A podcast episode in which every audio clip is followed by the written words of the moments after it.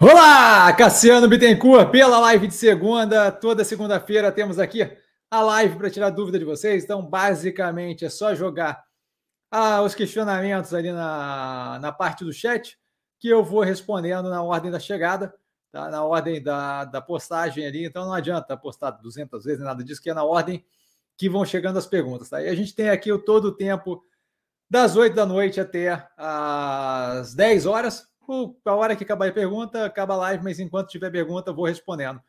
Tá? Sempre bom começar com um disclaimer, que eu falo aqui não mais é do que a minha opinião sobre investimento, a forma como eu invisto, não é, de qualquer forma, modo em geral, indicação de compra ou venda de qualquer ativo do mercado financeiro. Isso dito, começamos com uma apresentação. Meu nome é Cassiano Bittencourt, sou formado em Economia pela Fundação Júlio Vargas do Rio de Janeiro. Tá? Trabalhei um bom tempo pelo Itaú com análise de crédito corporate. É, então, tudo que fugia da alçada do Itaú BBA, né, de, de empresa de grande porte, e com unidades externas também, é, que era tudo que fugia da alçada do Uruguai, Argentina, Chile, operação na Europa e por aí vai. Além disso, também trabalhei pelo Itaú com fundo de investimento offshore, tá, também por um bom tempo, e agora sou investidor e estrategista do mercado financeiro por conta própria. Tá? A gente passa diretamente, então, para a galera ali mandando mensagem, a gente começa como corriqueiramente ali com Gabriel Eterno. É, boa noite, Eterno Mestre. Boa noite a todos. Sempre super educado. Gabriel, boa noite. Muito bom esse novo formato de Reels. É, Reels, ele fala os pequenos filmezinhos, né? Que eu não sei quanta gente aqui é tecnológica, eu demorei para aprender esse negócio. É, aqueles filmezinhos menores que eu estou postando tanto no Instagram do canal quanto como shorts aqui no, no YouTube, tá? Para poder abordar temas mais curtos. E ele continua, facilita bastante nos conteúdos mais importantes. Parabéns pela evolução paulatina. Exatamente isso que acontece, que acontece exatamente isso. É uma evolução paulatina. Aos poucos eu vou chegando numa situação é, de maior tranquilidade com o uso das tecnologias modernas, que, que, chamar de tecnologia moderna é ótimo, porque não é nada demais, mas assim, eu vou, vou adaptando aqui, vou adicionando.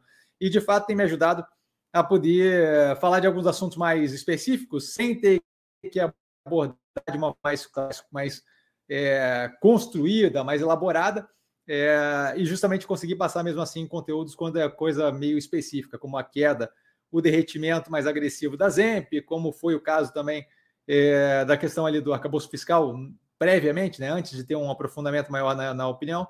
Tá? A gente passa para o Érico, Érico, boa noite, querido Cassiano, e a todos, todas na live, sempre super educado, sempre super inclusivo. Um amor de pessoa, Érico, queridão aqui presente, marcando presença e prestigiando melhor, a melhor live do mercado financeiro. Fico honradíssimo. E ele começa com a primeira pergunta, professor. Na sua opinião, qual ativo do portfólio o mercado poderá reagir mais rapidamente quando o BC indicar que irão baixar os juros? Gratidão sempre. Então, assim, complicado falar qual ativo do mercado deve ter reação mais rápida não tanto pela. Porque assim, ó, eu, eu, eu, poderia falar assim, ah, é, baseado em como vai afetar o operacional financeiro da empresa, vai ser X ou Y, certo? O ativo X ou o ativo Y é, vão ter o melhor reflexo de uma redução é, de juros. A questão é o quê? A questão é que preço dos ativos, especialmente no curto prazo, são muito mais definidos pela percepção do mercado do que propriamente pela operação. A gente vê isso em vários ativos do portfólio. O mais gritante deles ali, é, você tem alguns gritantes. Né? Você tem Neo Energia, por exemplo, que desde o IPO teve uma evolução no preço, atingindo ali as máximas em 2019, e aí, depois disso, um derretimento forte no, no preço, e a gente vê ela hoje com precificada abaixo do que foi determinado ali pela pelo processo ali, né, pelo book building, pelo processo de precificação durante a IPO. Tá? O que, que, que, mostra o quê? Mostra justamente isso, assim, que apesar da, da operação, no caso da energia, bem claro, né, consistentemente melhorando, consistentemente evoluindo no operacional financeiro, aquilo ali não necessariamente se reflete é, nos momentos casado com operação financeiro no, na precificação do ativo. Então, essa é a parte maior que deixa a gente ali com um pouco mais de questionamento é, do, que, que, do que, que reagiria primeiro. A, a, pergunta que se tem que fazer, se você quer, na verdade, tentar prever o que vai reagir primeiro, é muito mais o que, que vai afetar o psicológico do mercado primeiro, certo? Então, eu, eu não paro para olhar isso porque eu acho que não faz sentido, tá? Ficar avaliando fluxo ou é, a viagem de conspiração que a galera tem por aí. Mas se você olhar é, o que tem se falado de alguns ativos com relação à falência, com relação à quebra do ativo e tal, você consegue dizer mais ou menos quem vai ficar mais tranquilo ou menos tranquilo com relação ao, à redução, ou pelo menos um indicativo de redução de juros no futuro próximo. É, então, então, é muito mais para entender a evolução do preço no curto prazo, é muito mais um, um, um entendimento do que o mercado está vendo nos ativos que propriamente o efeito positivo que teria nos ativos. Eu acho que assim, ó, a, a, escolha do portfólio, tendo isso em consideração, a escolha de um portfólio mais diversificado e mais pulverizado, com capital mais aberto em várias operações, vem justamente daí, certo? Da incapacidade de pontuar especificamente qual ativo responderia melhor ou pior. Então, é, eu vejo o portfólio como um todo se beneficiando disso, certo? Você vai ter é, operações, inclusive, que vão ter uma troca ali no, no, no, ganho, né? Você tem algumas operações no portfólio que são caixa líquido e elas vão ter, ao mesmo tempo, com abertura maior para investimentos mais fortes e uma maior é, intenção de consumo, intenção de, especialmente prestador de serviço, ali o caso da Neogrid, e do Boa Vista, você vai ter um efeito positivo no que tange a expansão dos horizontes é, da operação e uma redução no ganho da, da, das aplicações financeiras ali, que nesse momento, para elas, tem um peso bem relevante no resultado, tá? enquanto, a gente, está nesse momento de juros mais altos. É, mas fica complicado, é só, só na base do chute, bola de cristal, búzios e tarô para dizer qual que vai responder primeiro. Tá? E exatamente por isso a gente escolhe ter um portfólio mais diversificado. Edson, boa noite, mestre. Boa noite, Edson. Na sequência, ele, se puder comentar qual estratégia seguir com Auren. Aure 3, forte abraço. Então, Edson, a operação está analisada no canal, tá? foi analisada nesse trimestre, inclusive, pela primeira vez. Eu lembro vagamente da operação, é a antiga CESP, tá? então muito vinculada à hidrelétrica, fazendo um trabalho de expansão para novas renováveis, mas teria que dar uma olhada na análise. Eu não acho que a questão ali é muito a estratégia a ser tomada. Com a Aura é muito mais ver se você está disposto a estar tá, é, naquele ativo com alocação. Tá? Eu, como a gente pode ver no portfólio, é, especialmente na parte do infraestrutura elétrica, você vê que a, a nossa escolha ali no que tange ativos para infraestrutura elétrica não estão vinculadas provavelmente nessa direção, certo? Eu vejo ele Neo Energia como extremamente descontado, então é, favorecendo uma alocação de capital. Engie, não tão descontada, mas muito bem posicionada para ter um estouro ainda no preço. E a Mega Ômega Energia com preço ridiculamente descontado e vinculado a um setor, a uma parte do setor é, muito relevante, que é justamente a parte de energia renovável. Tá? Então, assim, não tenho interesse na expansão do tamanho desse portfólio se fosse alocar mais em operações de, de energia elétrica, não acho que a Auren seria é, a, a, operação que eu escolheria. Tá? A gente tem outras operações ali que podem vir a ter é, preço cedendo, até interessante avaliar eventualmente, nesse momento bem tranquilo com relação a esse setor, mas até avaliar é, é futuramente ali, TRPL é uma operação que começa a chamar atenção, é, mas não vejo a necessidade de diversificar além dessas três. Então eu daria uma olhada na análise da hora que está no canal, uma análise que eu lembro vagamente, tá? não lembro a fundo, foram 61 análises no trimestre passado. É, essa eu não lembro especificamente, então é, sinto muito aí, não vou conseguir te dizer de cabeça. Se por algum acaso olhar a análise e ficar com dúvida, sempre estou no arroba investir com sim, o Instagram do canal. Para tirar dúvida, é só me mandar mensagem lá diretamente. Não precisa comentar nem nada, é só mandar mensagem direta para mim, como se fosse um coleguinha seu, que no final acaba sendo, é, que eu acabo respondendo, tá? Mas a princípio a análise está bem aprofundada, está bem avaliado, e não é uma das escolhas que eu tenho de colocação no portfólio, tá? Edivandro, boa noite a todos, super educado Edivandro, boa noite. Erlano, boa noite a todos e a todes, super educado, gentil, boa noite, Erlano. É, Cassiano, o que achou dos rumores de hoje da capitalização da Taesa, se proceder, você considera uma boa para a empresa? Então, vamos lá. É, não é bem rumor, né? É, é bom, pode ser é, considerado assim. Foi comentado até na no, abertura de mercado que havia sido comentado pelo, pelo Brasil Journal, se não me engano, isso, né? A Taesa saiu agora à tarde dizendo que não tem nada fechado, nada certo ainda, eu não sou muito de comentar rumor, mas esse daí parece que assim não está fechado, mas tem algum nível de conversa interna da empresa. O que é falado ali é deles possivelmente terem de 1,5 a 2 bi de reais para poder ter mais força na disputa do na disputa de operações é, de, de, leilão de transmissão. Tá? A operação ela trabalha com transmissão, que basicamente você disputa ali com meio que um orçamento né, para como é que vai ser feita a obra, tempo de, de efetivação da obra até a eletrização, e aí você passa a receber a RAP a receita anual permitida, que é basicamente um, um fixo que você ganha para rodar a operação. A Taesa, que já teve no portfólio, rendeu um ganho bom para a gente, é, opera muito bem, basicamente uma cash cow, então basicamente uma vaquinha de grana, tá? ela fica ali paradinha, produzindo, produzindo, produzindo, sem muito risco envolvido.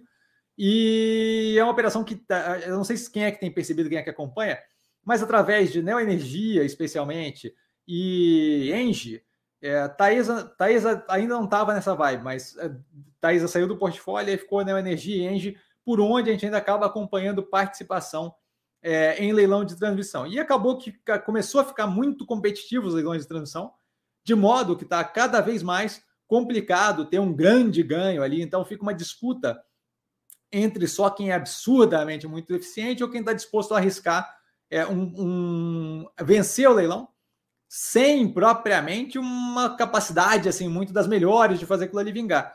Então você tem operações que estão buscando estratégias diferentes para avançar no leilão e ter maior competitividade. A Taesa, aparentemente, está cogitando levantar uma grana como através de captação, né, de, de, de venda de ações, para poder é, alocar mais forte no investimento. Eu acho que assim, ó, a parte técnica de o quanto isso vai ajudar ou não vai ajudar é, na, no ganho de competitividade da, de, de leilão, não é uma parte provavelmente que eu consiga avaliar, tá? Porque é uma parte muito mais deles lá que tem experiência com competição para leilão de transmissão do que qualquer outra coisa.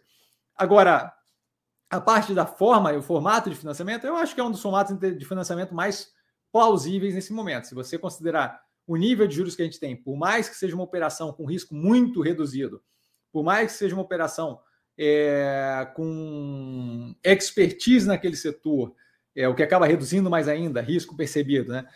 É, você tem um, um nível de preço do ativo que ainda está em níveis consideravelmente altos.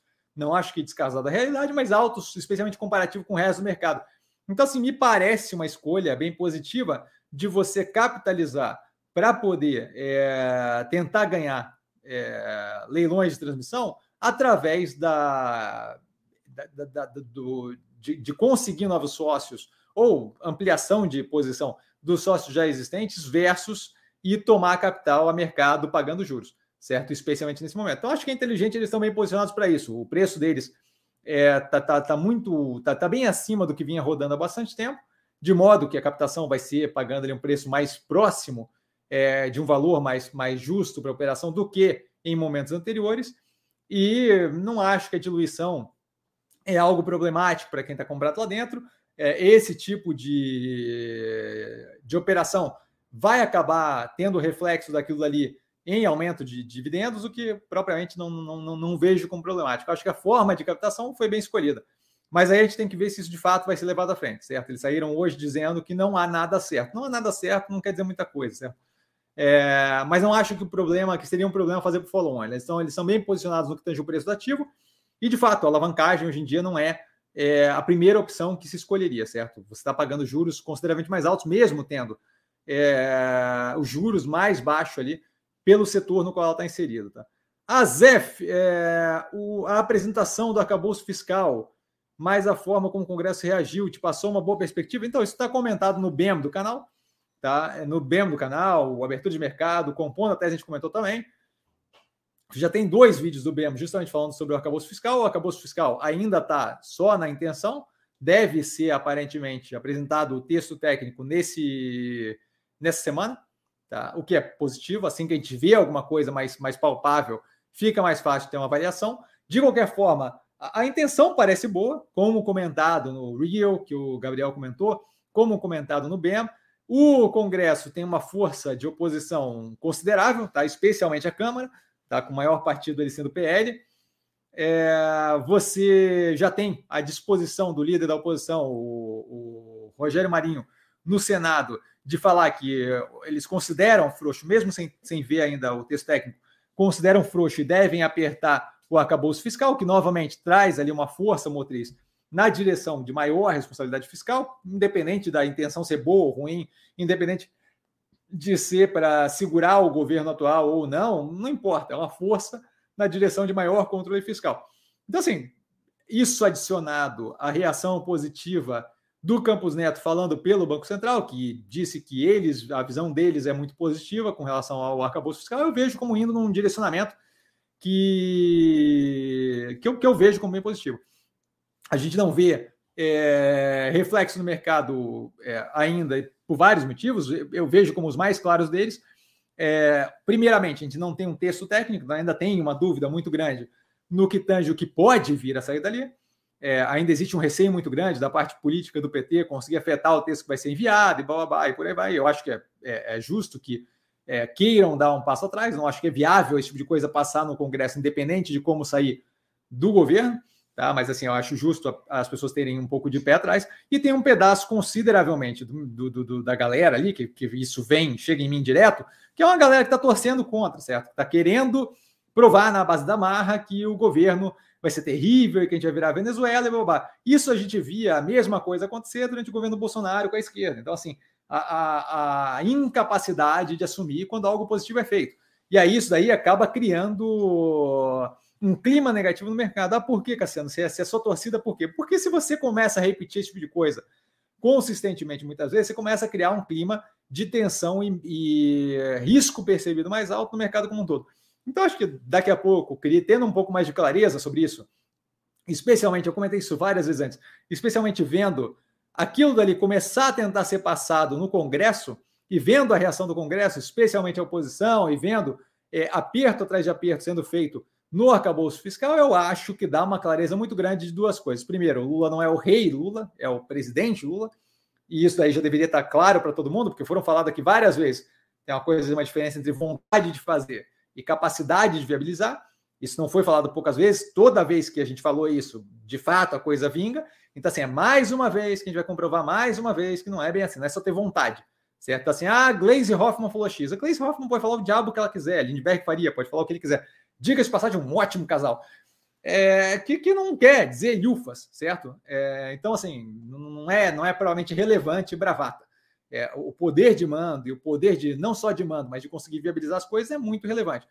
Acho que a gente vai ver isso, e eu acho que quanto mais a gente vê bravata mais para o extremo ser recebida por um Congresso é, na direção de, de segurar aquele tipo de coisa, e o que sai no final é mais casado com a realidade do que com o sonho da esquerda, ou com, ou no caso do, do, do da oposição com o sonho da direita, eu acho que a gente vai ver cada vez mais aquilo que eu venho falando há bastante tempo.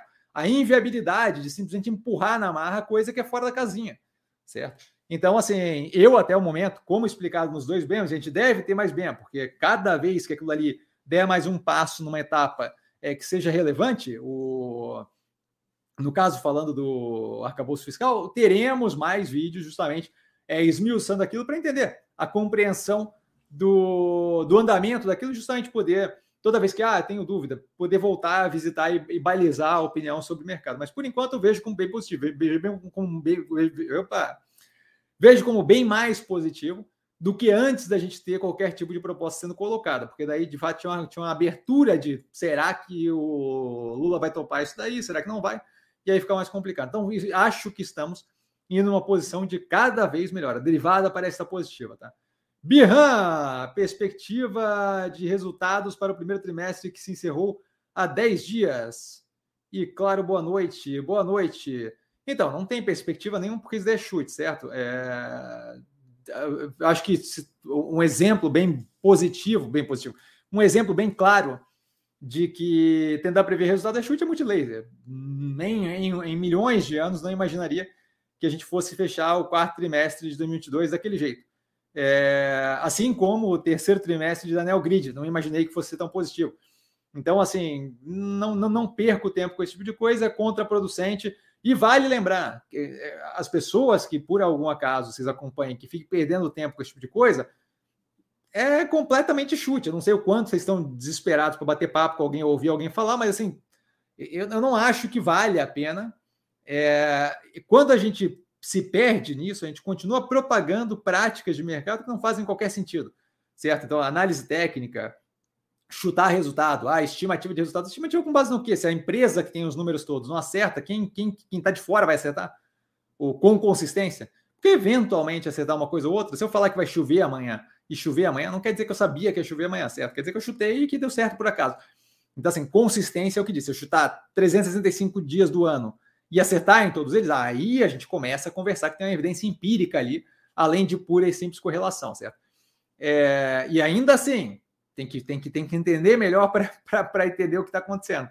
Então, assim, a ideia de ficar chutando o resultado não é o que eu faço aqui, não acho que é. Não acho que tem qualquer validade esse tipo de coisa, certo? Você não tem é, fundamentação alguma para chegar naquilo. Volto a reforçar. É, quando alguém disser qual vai ser o resultado, ou quando alguém disser o que vai acontecer, ou blá, blá, blá não sei o quê, procura, procura perguntar qual é a fundamentação, certo? Quando, quando você chega na. Pô, coisa de escola, certo? Quando você vai para a escola lá, matemática, você está fazendo matemática, e aí o professor olha o resultado, o resultado está certo, ele pergunta, tá, mostra o caminho que você fez para chegar nesse resultado. Por quê? Porque senão é chute, senão não, se não tiver a fundamentação de o que que faz você acreditar que é isso, não quer dizer ufa, certo? Então, então acho que vale a pena. É, volto, cada, cada vez mais acho que vale a pena reforçar. Vamos sair desse, desse, desse, desse modo de fazer que não faz qualquer sentido, que o mercado classicamente faz, tipo é, investir com base em dito popular, ou então é, prever resultado. Esse tipo de coisa não faz nenhum sentido. Valuation, análise técnica, certo? Então acho que a gente vale, vale a para um caminho mais, mais, mais de evolução desse caminho, certo? Senão, senão vamos começar a pegar a fase da lua, esse tipo de coisa que vale a pena também. Peter! Boa noite, boa noite, Peter. Saiu a prévia da Priner agora há pouco, vale a pena dar uma olhada. Devo dar uma olhada, mas assim, prévia, nem para as operações que eu tenho no portfólio, eu levo muito em consideração. Tá? Prévia vai ter faturamento, um outro nível de informação, mas não, não, não mostra a figura toda, nem de perto do que está acontecendo. Então, assim, é um negócio que, ok, vou olhar, porque é informação que sai, não, não tem por que não olhar. É, mas, assim, para mim, não, não, não sai nenhum tipo de tomada de decisão ou direcionamento com base em prévia, tá? A Zef, muitas pessoas criticando o Haddad, falando que ele não sabe o que está fazendo. Você acha que essas críticas têm algum fundamento? Então, você tem que perguntar para quem está falando isso qual é o fundamento disso, certo? Você tem um vídeo meu, um bem meu no canal, falando do quão eu acho que ele não era qualificado o suficiente para estar como ministro está fazendo. E aí você vê, à medida que ele vai tomando decisões, que eu vejo cada vez mais como mais casadas com a realidade e empurrando o mercado numa direção de mais é, parcimônia é, é, de gestão, mais eu venho falando: olha, me surpreendeu, está me surpreendendo, vem me surpreendendo de uma forma positiva. Então, assim, tem que perguntar, na verdade, quem está criticando ele, por que estão criticando? Porque é, eventualmente vem um seguidor meu que fica bravo comigo, porque é, as pessoas vêm para mim falar, ai, calabouço fiscal. E eu, eu pergunto simplesmente assim, com base no quê? Certo? Ah, não tem, não tem um texto ainda técnico, como é que é aquela bolsa fiscal? E aí, é aquilo que eu estava comentando ali antes, você vê uma força negativa muito grande da turma do contra. Você via isso com o Bolsonaro da esquerda e você vê isso da direita agora é, com o Lula. Então, assim, eu acho que sim, tem um monte de erro sendo cometido, tinha um monte de erro sendo cometido. Ah, o problema é quando eu começo a chutar o balde e tudo vira erro, certo? Tem algumas coisas bem negativas, tem outras que estão sendo feitas que são positivas. No governo Bolsonaro, nós tínhamos é, um quadro de 300 mil coisas negativas sendo feitas, mas assim, é, me admira a capacidade de alguém de falar que a reforma da Previdência não foi algo positivo para a economia brasileira, certo? E passou durante o governo deles, veio amarrada, já toda bonitinha, embrulhada, mas passou ali, certo? Houve um esforço para passar. É, então, assim, esse negócio de é, Fazer crítica é muito fácil, certo? Os comentários do canal são cheios de críticas sem fundamentação, certo? Os comentários do canal. É, é que, eu, é que eu, não, eu não perco muito tempo em chat, esse tipo de coisa, porque não vale a pena ficar batendo boca com esse tipo de coisa, certo? Mas assim, você vê, por exemplo, é, a Sônia Raci fez uma matéria hoje que vai sair, eu vou botar no Compondo da Tese, já botei no Stories, mas eu vou botar no Compondo da Tese também, como podcast para vocês verem. Falando da crise, qual foi a crise que ela falou? Tinha uma crise aí, mais uma dessas crises inventadas que não aconteceu nada, certo? Eu não lembro agora qual é, de tão, de tão, de tão pouco relevante que foi, mas era mais uma dessas crises inventadas que não deu em nada. E aí o que, que acontece? O problema é isso, é que quando a crise não dá em nada, a galera esquece e a galera continua seguindo a topeira que falou, vai ser o fim do mundo, vai acabar e não sei o quê. E aquele cara continua crescendo e falando para mais gente a próxima asneira, e a próxima asneira, e a próxima asneira. É, é como se as pessoas esquecessem da história do que se passou. Então a gente tem agora, por exemplo, a galera falando de crise de crédito. Não existe uma crise de crédito. Você pega o, a evidência empírica da coisa, não tem uma crise de crédito. Crise bancária. Como é que você consegue falar de uma crise bancária que começou e acabou em duas semanas, a, a, a suposta crise? Teve quatro bancos com efeitos completamente diferentes que tiveram problema, todos eles resolvidos e afetou em zero a economia como um todo. Eu não consigo entender como é que a galera fica ainda dentro do Evergrande, Evergrande ia acabar com o planeta, acabou de reestruturar a dívida. Mas ia acabar com o planeta. Esse é o fim do planeta. A China não tem como segurar. O negócio imobiliário chinês afundou. 2008, a galera gosta de citar 2008 de um jeito que Deus do céu. 2008, vai ser de novo 2008, 2008 chinês, 2008 Dragão, 2008 300, Dragon Ball Z 2008.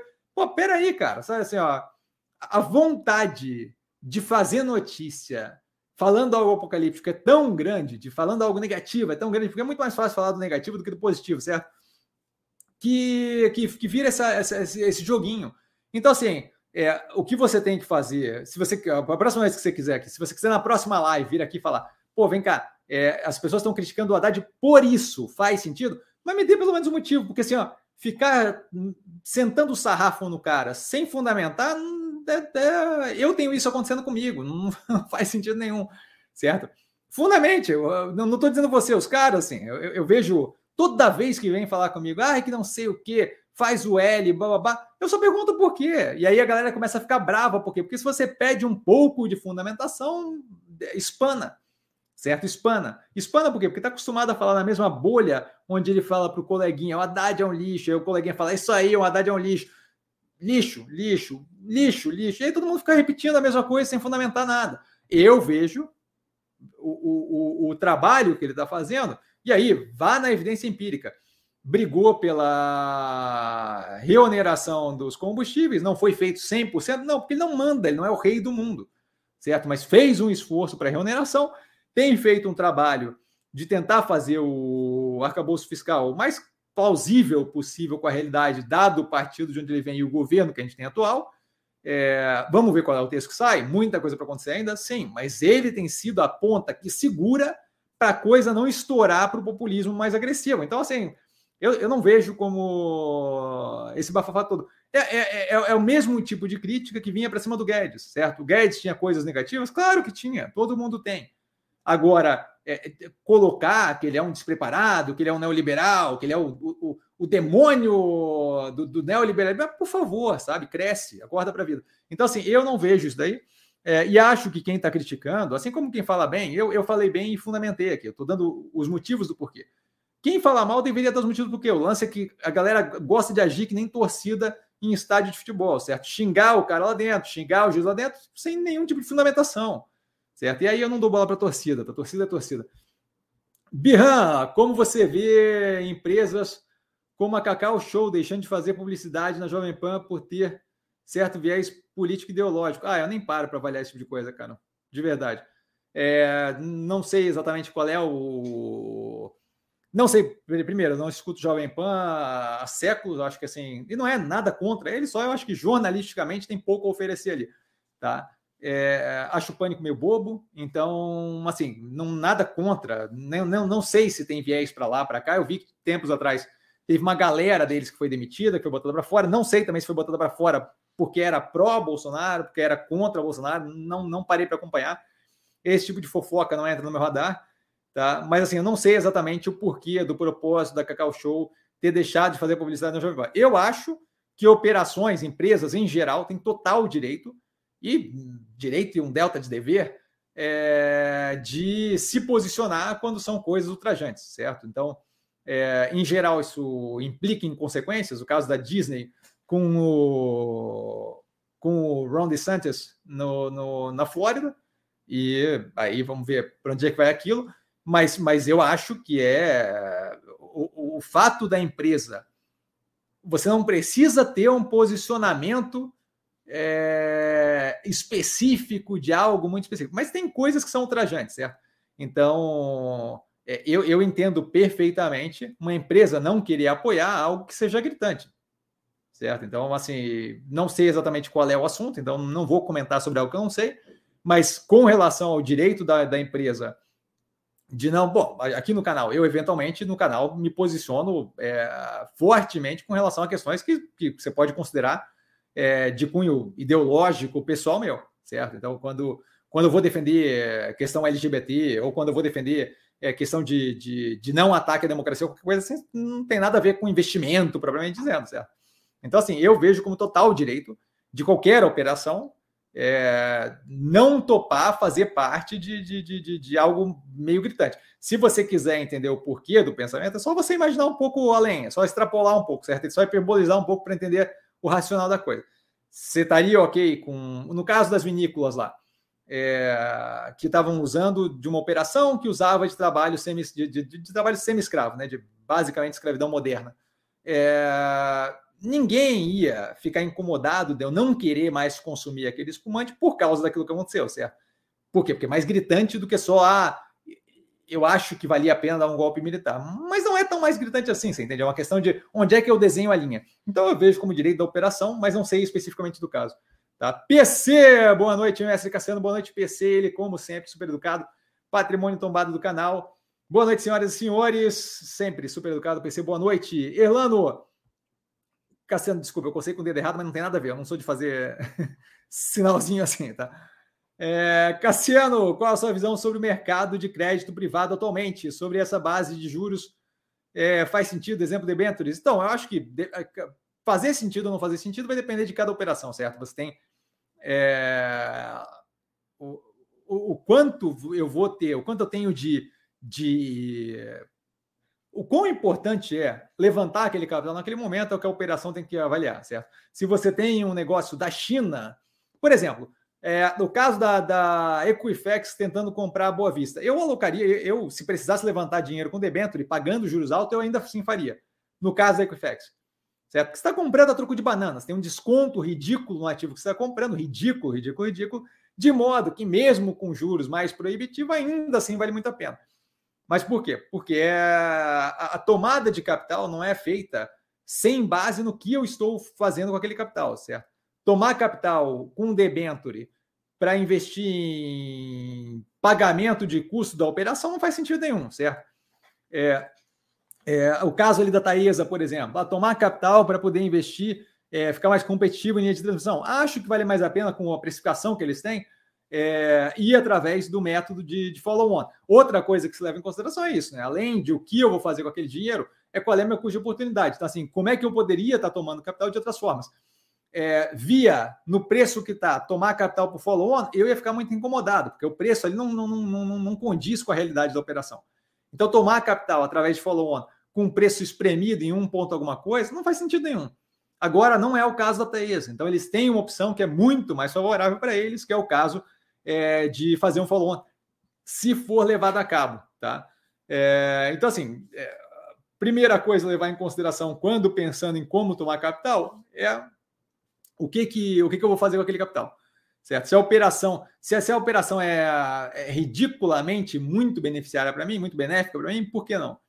Se eu não tenho outras opções e essa aparece como a melhor dentro das minhas opções, por que não? A gente vê várias operações aí é, indo a mercado é, para emissão de debênture, justamente por quê? Porque o preço do ativo está muito barato, é, você tem ali uma possibilidade de alongar e rolar dívida, é, você começa a ver um horizonte menos, eu acho pelo menos, menos trágico do que você via quando começou a subida de juros, eu não lembro, não, não sei quantos aqui lembram, mas assim, na época que começou a subida de juros, a galera falava que ia ser subida infinita, e vai ser o fim do mundo, e bababá, e nunca vai estabilizar. A mesma balela que se fala agora com outras coisas, se falava naquela época com relação aos juros. Então vai, vai ser para sempre, e bababá, e vai subir eternamente. É o mesmo, mesmo, mesmo terrorismo de sempre. Certo? Então, assim, eu vejo como uma avaliação que se faz caso a caso. É, para alguns casos, se me possibilita troca de dívida mais cara por dívida mais barata, é, é possível que é, eu, eu use debenture para trocar por uma dívida que, quando eu fiz, fazia sentido, hoje em dia não faz mais. Isso também é outro motivo para tomar para tomar debenture, tá? é, é possível que eu tenha uma possibilidade de, apesar de pagar um delta mais, ter um alongamento maior da dívida. Se não me engano, a CVC fez algo assim, de realocar, reestruturou a debênture de forma a pagar um pouco mais, mas esticar o prazo para pagamento, não tendo pressão financeira agora. Também não vejo como problema.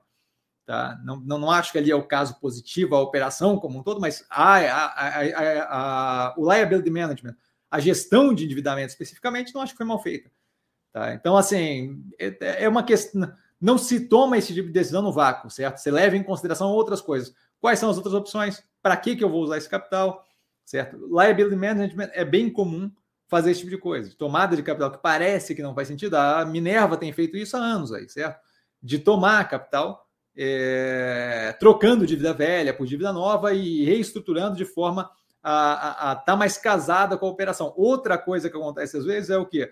Você está numa posição para tomada de dívida agora muito melhor do que você estava quando o juros estava mais baixo, porque a operação cresceu, porque você está uma, uma empresa muito mais segura, muito mais saudável, de modo que hoje em dia, mesmo com juros mais altos, você consegue condições muito melhores do que você conseguia quando você era muito pequeno e o teu risco era muito grande. De modo que também valeria a pena fazer essa troca. Tá? Então tem 350 mil opções aí é, desse tipo de coisa. Outra coisa que pode acontecer no caso a tomar financiamento. É, se eu estou num momento que é curtíssimo prazo para fazer um, um movimento mais agressivo, eu preciso de liquidez, fazer um bridge loan, fazer um empréstimo ponte também não vejo problema. Você vai pagar um delta ali de desconto na coisa como um todo, mas viabiliza muitas vezes um movimento para fechar um crescimento, para fechar uma evolução da operação. Então também não veria problema. Então, assim, muitas opções, de modo que não se avalia isso de forma genérica, tá? Marcelão, muito boa noite, professor e colega, super educado. Marcelão, boa noite. O senhor viu, o senhor é ótimo. O senhor viu o decreto sobre o setor de saneamento? Vi, já postei um Reels e um short comentando. Já tenho opinião formada sobre o tema? Já tenho e ou segue em. Não, já tem opinião, foi postado no canal, é, inclusive shorts aqui no, no YouTube. É, basicamente, o que a gente tem ali, a parte mais gritante do negócio, que justamente gerou é, mais contentamento, é que a gente tem um, um waiver ali para as operações de. Um, uma, vantagem ali para as operações estatais de não terem que cumprir, não terem que cumprir o que foi é, combinado de ter um prazo ali para prover é, basicamente as condições. Não vou entrar aqui nas condições porque eu não sei exatamente quais são. É, basicamente era, era prover serviço a 100% da população, mas não é bem assim, é, tem, tem mais detalhes ali, tá? É, mas basicamente eles tinham. O combinado não é caro nem barato, é o combinado, certo? Eles tinham algo a cumprir num prazo X para que tivesse para que tivesse a continuidade, a extensão da licitação, e aí eles não conseguiram cumprir. Hum, no Brasil é clássico isso, de você criar uma situação de contratualmente fechada e aí quebrar, e aí você tem a tal da insegurança jurídica, certo? Eu não acho que essa deal para o país, não acho que essa deal para o cenário jurídico, não é à toa que, se não me engano, Copasa, Sabesp já saíram da, da, da associação ali das estatais estão querendo, a Copasa, se não me engano, está querendo, inclusive, se associar à, à Associação dos Consórcios Privados. Por quê? Porque não, não dá para ser assim, certo? Eventualmente você tem que passar a linha de cortes, não é, o, o, governo, o, o, governo, o Estado brasileiro perde muito poder se nunca cumpre os acordos que ele, que ele se compromete a fazer, certo? Você cria insegurança jurídica e você cria muito, em alguns casos negativamente, aquela coisa de eu não vou investir porque eu não sei se você vai cumprir esse negócio até o final. Em outros casos, positivamente para as operações, de tipo, ah, eu vou fazendo nas coxas mesmo, do jeito que é, e aí, se chegar lá, você vai acabar me dando mais prazo, mais prazo. Refis é assim, certo? O cara nunca paga o imposto devido, porque ele sabe que vai no final vai ter um refis, que ele vai ganhar um desconto, ele fica brigando ali, atrasando, adiando, dá uma migalha aqui, dá uma migalha ali, porque eventualmente ele sabe que vão passar a régua e cortar pela metade, cortar 80% do negócio. Então, isso não é sadio, não é, não é positivo. É, a parte positiva da história como um todo é que o Lira já entrou falando que é, não pretende fazer assim, o uso do decreto também, zero democrático, não é assim que deveria ser feito, certo? não é do tipo, ah, eu quero que seja assim e vai. Deveria passar por um nível de discussão dos representantes da população, que é justamente o Congresso. É... O Kim Kataguiri, se não me engano, já entrou com um projeto de lei para cortar essa história. Então, assim, não acho que vai ser muito bem sucedido, não. Tá? Eu não, não, não sei o quanto o decreto se mantém ali.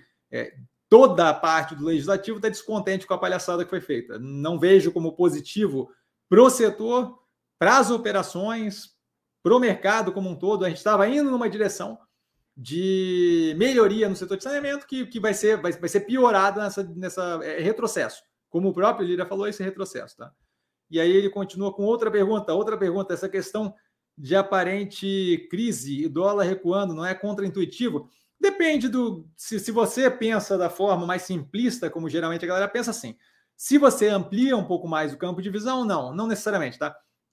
Primeiro, é, primeiro porque não tem uma crise, tá? Mas assim, supondo que tivesse uma crise, então supondo que houvesse uma crise, o dólar ele não sobe ou desce pura e simplesmente porque aqui tá ruim, certo? O dólar ele é uma medição de em relação a, certo? De comparativamente. Então, se eu tenho uma só para dar um exemplo aqui de como o Brasil está bem, certo? Crescendo aí a 3% por ano, tá? Super positivo e babá, não sei o quê. Os Estados Unidos começam a crescer a 7% por ano, não interessa que o Brasil não está em crise. O dólar vai subir, certo? Vou ter uma demanda maior para capital jogado para fora, uma demanda menor pelo país aqui, porque lá está comparativamente muito mais positivo do que aqui. Então, assim, esse é um exemplo que eu posso dar, de 350 mil exemplos que eu posso dar, onde você não depende por. O dólar não sobe só porque o Brasil está mal, o dólar não cai só porque o Brasil está bem. O dólar, ele, na verdade, é um comparativo de como estamos versus os Estados Unidos e não só na questão econômica, se envolve uma cacetada de coisa. Certo? A gente pode estar bem economicamente e o Brasil começar a tomar decisões é, protecionistas ou que mudem a dinâmica do mercado aqui, você tenha é, uma, uma, menor demanda por dólar, certo? É, de modo justamente ele cair, mesmo indo na direção errada. Então, assim, a, a coisa não é tão binária. As pessoas, te, a reforçar, no mercado financeiro, e é isso, assim como aquela história de ficar chutando o resultado, a gente tem que é, tentar olhar as coisas mais pelo que elas são e menos porque ai, o mercado olha assim, popularmente assim. Criou-se uma ideia de que Brasil está indo bem, dólar cai, Brasil está indo mal, dólar sobe. Não é, simplesmente não é. Essa dinâmica não existe diretamente assim. Em uma parte considerável das vezes, sim, é a mesma coisa. A dólar é bolsa lá fora sobe, a bolsa aqui vai subir, bolsa lá fora cai, a bolsa aqui vai cair. Não é assim. Não é assim. Tem um pedaço de self-fulfilling prophecy, de profecia autorrealizável por causa disso. Porque se você tem gente suficiente que acredita nisso, vai acontecer. Porque vai ter uma galera fazendo força naquela direção, tomando decisão naquela direção. Mas a ideia de que você tem, é, primeiro, uma crise que a gente não tem, não existe uma crise, tá? mas você ter é, o Brasil menos positivo economicamente e o dólar caindo, não tem propriamente relação. Tá? Então, essa ideia é. Não, não, não. Outra coisa é essa, né? É, você tem ali a entrada de dólar lá de fora para o Brasil, fortalecendo o real, pode ser, em parte, por quê? Porque enquanto aqui dentro o capital brasileiro está muito focado em vai virar Venezuela e vai virar Argentina, não sei o quê, investidores lá de fora talvez estejam vendo justamente é, a, a, a, possibilidade do arcabouço dar um horizonte para o Brasil muito mais palatável do que a gente tinha dois meses, três meses atrás, certo? De modo que é, o capital estrangeiro e o capital nacional não andam juntos necessariamente, certo? Não é possível que a gente tenha capital estrangeiro vendo possibilidade aqui quando o capital brasileiro não está vendo, tá? Então, esse é outro fator aí que poderia alterar a dinâmica sem envolver propriamente crise, certo? É, a gente tende a ver as coisas tudo também muito neste momento e grande parte da, da, da, da, projeção de investimento é olhar um pouco à frente. E olhando um pouco à frente, a entrada de capital aqui no Brasil, ela não vem com base em como estamos agora, ela vem com base em como é que está a minha projeção de como é que vai dar daqui para frente, certo? E aí isso daí pode ser outro fator. Tá? Mas pode ser uma cacetada de fator. Não, essa, essa, essa dinâmica direta não existe. Pode ver que eu mal e porcamente cito o dólar aqui no canal, certo? Peter, saiu o fato relevante da Zemp, também sobre ADR vai deixar de ser listado aqui, não viu o fato relevante, mas é, o fato de ter a DR fala que ela não vai deixar de ser listada aqui, certo? Porque a DR é uma American Depositary Receipt, o que quer dizer que ela vai ter vínculo, ela vai ter, isso daí faz tempo já, não sei se saiu um novo agora, aqui para mim não chegou nada ainda. É, isso daí quer dizer que ela vai ser negociada com base nas ativos que tem aqui, com um recibo lá fora. Se ela fosse passar lá para fora, ela seria listada lá fora e não teria uma DR. Paulão já falou aqui, ó, deixa só eu ver aqui, deixa eu só ler aqui. A Zemp é, continua fato relevante, blá, blá, blá, mercado, programa de ADR, respectivamente, foi declarado efetivo pelo SEC, Security and Exchange Commission. É, blá, blá. É, então, basicamente, o que vai acontecer é isso. A gente vai ter a possibilidade de lá no exterior, os americanos investirem, os americanos ou quem tiver no mercado americano, investirem nas ADRs da Zemp lá, que vai equivaler cada ADR, cada American Depositary Receipt, cada, cada recibo de depósito das ações vai valer quatro ações aqui no Brasil. Então, o que a gente vai ter é essas ações que estão no Brasil serão negociadas lá também pelo símbolo ZMMPY. Tá? Então, não tem nada a ver com sair do mercado brasileiro. Brigadão, Paulão. É, tem a ver pura e simplesmente com também negociar lá fora. Assim como o Nubank tem capital aberto lá fora e negociava aqui no Brasil, assim como a XP tem capital lá fora e negocia aqui no Brasil, a gente vai ter capital aqui no Brasil e negociar lá fora também, nos Estados Unidos. Tá? Então, aparentemente, a partir de amanhã está valendo. Tá? Então, não, não muda nada para a gente aqui, só tem é, mais, mais possibilidade de operação. Então, gente lá fora vai poder é, atuar na operação também. Tá? É a mesma coisa que toda operação que, que tem aqui no Brasil que negocia lá fora, é que é mais comum ao contrário, né? BDR. Joel, boa noite, Cassino, boa noite a todos. Boa noite, Joel, super educado, como sempre. Érico, mestre, na sua opinião, o governo precisava mesmo criar um arcabouço fiscal? O teto de gastos não deu certo? Muito obrigado novamente. Então, essa é uma pergunta bem, bem curiosa tá? É, porque assim, o que a gente a, é, é, a, dinâmica é um pouco mais aprofundada do que o que se fala por aí, tá? É, o governo precisava criar um arcabouço fiscal? Não, não precisava. O governo poderia ter autocontrole. Isso não vai acontecer, é um governo populista, era o antes também, então não é esse o ponto, certo? Então aí não ia dar. Então tinha que ter algum tipo de controle da parte fiscal certo? Ou você não vai ter coragem, você não vai ter confiança nenhuma do, do, do, do mercado com, sem, sem algum tipo de controle fiscal, tá? É, o teto de gasto não deu certo? Eu discordo sobre o teto de gasto não dar certo. O que não dá certo é se eu começo a furar o teto de gasto consistentemente, mas o teto de gasto deu certo. É, o, o, o que ele se propôs a fazer, tirando os furos, deu certo, certo? Ele conseguiu controlar o, o crescimento da dívida versus PIB aqui no Brasil. E aí as medidas eu não tenho aprofundadamente, mas a gente tem ali, não é difícil encontrar esse tipo de coisa, tá? Os estudos ali que mostram que deu certo. A questão é o quê? Você tem um estímulo para furar o teto fiscal justificável durante a pandemia, porque se você não dá estímulo naquele momento, você torna um problema de curto prazo num problema estrutural de médio e longo prazo que seria muito problemático, e aí você simplesmente não para de furar.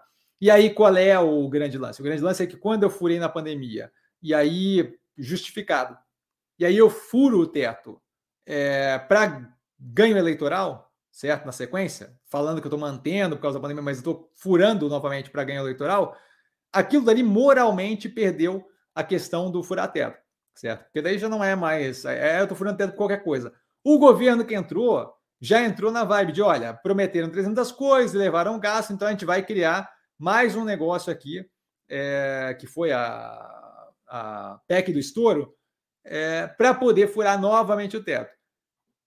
Não é que, que o coisa não funciona, é que aquilo ali funciona à medida que você consegue fazer respeitar aquilo ali, certo? É, vou dar um exemplo, talvez meio chulo, mas assim, é, educação sexual aqui, certo? Se você tiver uma camisinha e toda vez que você for usar ela, você furar ela, não é que a camisinha não funciona, certo? É que você está furando a camisinha antes de, antes, antes de usar. Então não, não, resolve muita coisa, entende? Então a mesma coisa funciona com o teto. Se eu vou criar exceção toda vez que eu estou afim de gastar mais, não resolve, certo? Então a gente pode discutir o método mais eficiente de controle de, de gasto é, e manutenção de orçamento dentro do plausível o quanto você quiser. E a gente não vai ter só uma resposta que funcione bem, a gente vai ter 350 milhões de respostas. Por quê? Porque o orçamento é algo bem etéreo que eu consigo construir e modelar do jeito que eu quiser. Certo? A gente tem no Brasil, por exemplo, é, gasto obrigatório que trava a despesa crescendo continuamente. Daria para alterar aquilo? Daria para alterar aquilo. É só conversar sobre. O problema é que conversar sobre no país é muito complicado. Então, assim, é necessário esse arcabouço fiscal? Não. É necessário algum nível de controle para governante populista? No Brasil não é necessário. É, é óbvio público ululante notório. Não, não, não, Brasil é uma fábrica de político populista. Então, assim, se a gente não tiver, a gente não tem pouco exemplo do que acontece, certo? Então, com certeza precisa de trava. A lei das, estatal, das estatais que, que pode vir a ser desfeita era algo bem positivo. A gente teria que ter controle para aprender a lidar com, com, com o fiscal, que está sendo feito agora pelo acabouço fiscal. A questão do teto de gastos, assim como a questão da revisão do, e aí você consegue ver o padrão acontecendo. Então, não estou falando da minha cabeça, mas se você consegue ver, o, if, it, if it walks like a duck, it quacks like a duck, it's a duck. It's a fucking duck. Se é, quack como um pato e se anda como um pato, é um pato, pô. Então, assim, quando você vê o governo desfazendo absolutamente tudo que qualquer outro governante fez, você vê que a questão não é que o teto de gastos não funciona, a questão não é que o planejamento do ensino médio não funciona, a questão não é que a reforma trabalhista não funciona, que é outra coisa que eles já voltaram atrás, mas começaram a tentar dizer no começo. A questão não é que o Bolsa Família não funciona. A questão foi e não é a primeira vez que fazem isso. O Bolsa Família foi, foi melhorado e show de bola lá atrás, quando foi feito, mas aquilo dali vem do Bolsa Escola, se não me engano, que era do Fernando Henrique. Então, assim, a ideia existe uma vontade claramente óbvia e, notória do partido que atualmente está no governo de carimbar tudo como deles, e especialmente o Temer, que foi o cara que assumiu depois da Dilma legitimamente ser retirada por um processo constitucional de impeachment, ter criado um pedaço considerável das coisas, eles obviamente ficam incomodados com isso e querem o quê? Refazer porque isso vem de uma narrativa de eles fizeram tudo errado e a gente está melhorando, a gente está consertando. Não à toa, não obstante, a, a narrativa toda dos 100 dias de governo, que não tinha virtualmente nada para apresentar, foi o quê? Estamos voltando à normalidade, estamos voltando ao que eles destruíram, ao que eles estragaram, e blá, blá, blá, blá, blá. Então, assim, é, é o teto de gastos, voltando à pergunta inicial, o teto de gastos não deu certo? Deu certo. Se você olhar os números, deu certo não dá para avaliar os 300 furos que todo mundo fez, mas se você olhar a estrutura do negócio funcionando, deu certo.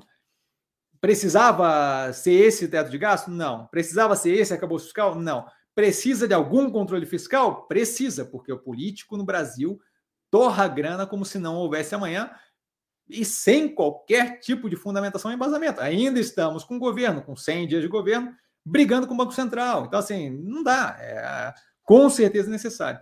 Tá? Desculpa se eu acabei me estendendo aqui. Dione, boa noite, professor maravilhoso. Boa noite, Dione. Cheguei! ah, Jesus, Jesus, Jesus.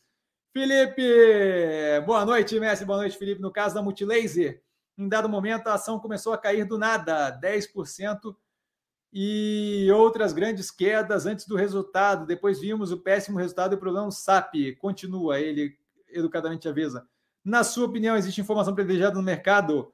Confesso que não sou adepto da teoria da conspiração, mas nesse caso me deixou uma dúvida. Assim, ó, o que, que, o que, que a gente geralmente faz quando a gente tem esse tipo de dúvida? É, olha para o mercado como um todo e vê se não ocorre coisas parecidas com outros ativos no qual isso não é verdade, certo? É, eu preciso de uma de, de um de uma, de uma amostragem estatisticamente relevante. Não adianta eu olhar para um ativo e, com base naquilo, é, eu volto a reforçar o negócio da chuva. Eu olhar para um dia que eu falei que ia chover e choveu e dizer que aquilo ali foi porque eu tinha informação privilegiada de que ia chover no dia seguinte é ridículo. Eu olhar 365 dias e eu acertei um terço, metade, é a mesma coisa que jogar uma moeda para cima e, cara, eu falo que é chuva, coroa, eu falo que não é chuva. Então, assim, você precisa, para afirmar esse tipo de coisa, de uma base estatística, de uma, de uma amostra maior, certo? Quando eu olho para o mercado todo, todo, como um todo, e aí eu, eu tenho estômago para isso, então eu acompanho diariamente, fico olhando os ativos do portfólio, sempre acompanhando, você vê que você tem ativos onde tem uma queda pré-resultado e o ativo reage muito mal, teve um resultado muito negativo, e você tem uma cacetada de ativos nos quais tem uma queda pré-resultado, o ativo vem com resultado animalmente muito bem, e a galera começa a dar para trás e fazer. Por quê? Porque não, não, não existe. Pode ter casos de informação privilegiada? Pode. Não acho que é algo generalizado. O que eu acho que existe no Brasil bastante é o quê? Você tem um mercado muito é, incipiente ainda, com vários participantes que, é, e eu entendo isso, você tem uma forma como as coisas foram feitas durante grande parte da, da vida de mercado que a gente teve aqui no Brasil, de modo que as pessoas ainda estão muito presas a ah, isso é o que todo mundo faz no mercado. Ah, o mercado é um cassino. Ah, o Warren Buffett falou X. E esse eu não acho que é a forma de fazer. Mas eu só consigo mostrar que não é a forma de fazer vindo aqui, abrindo carteira, fazendo de um jeito diferente e mostrando paulatinamente que a coisa dá certo. Certo? Não adianta querer mudar a forma que o mercado funciona do dia para noite. Então, o que eu acho que tem no mercado, tirando a parte de informação privilegiada, é o quê? Você tem bastante é, a capacidade de uso de massa de manobra. Então, a gente viu agora com o cara da Suno ali, Thiago Reis, se não me engano, que está envolvido em um rolo de ter é, é, afetado negativamente a operação ali, a, a, captação de um fundo de investimento imobiliário.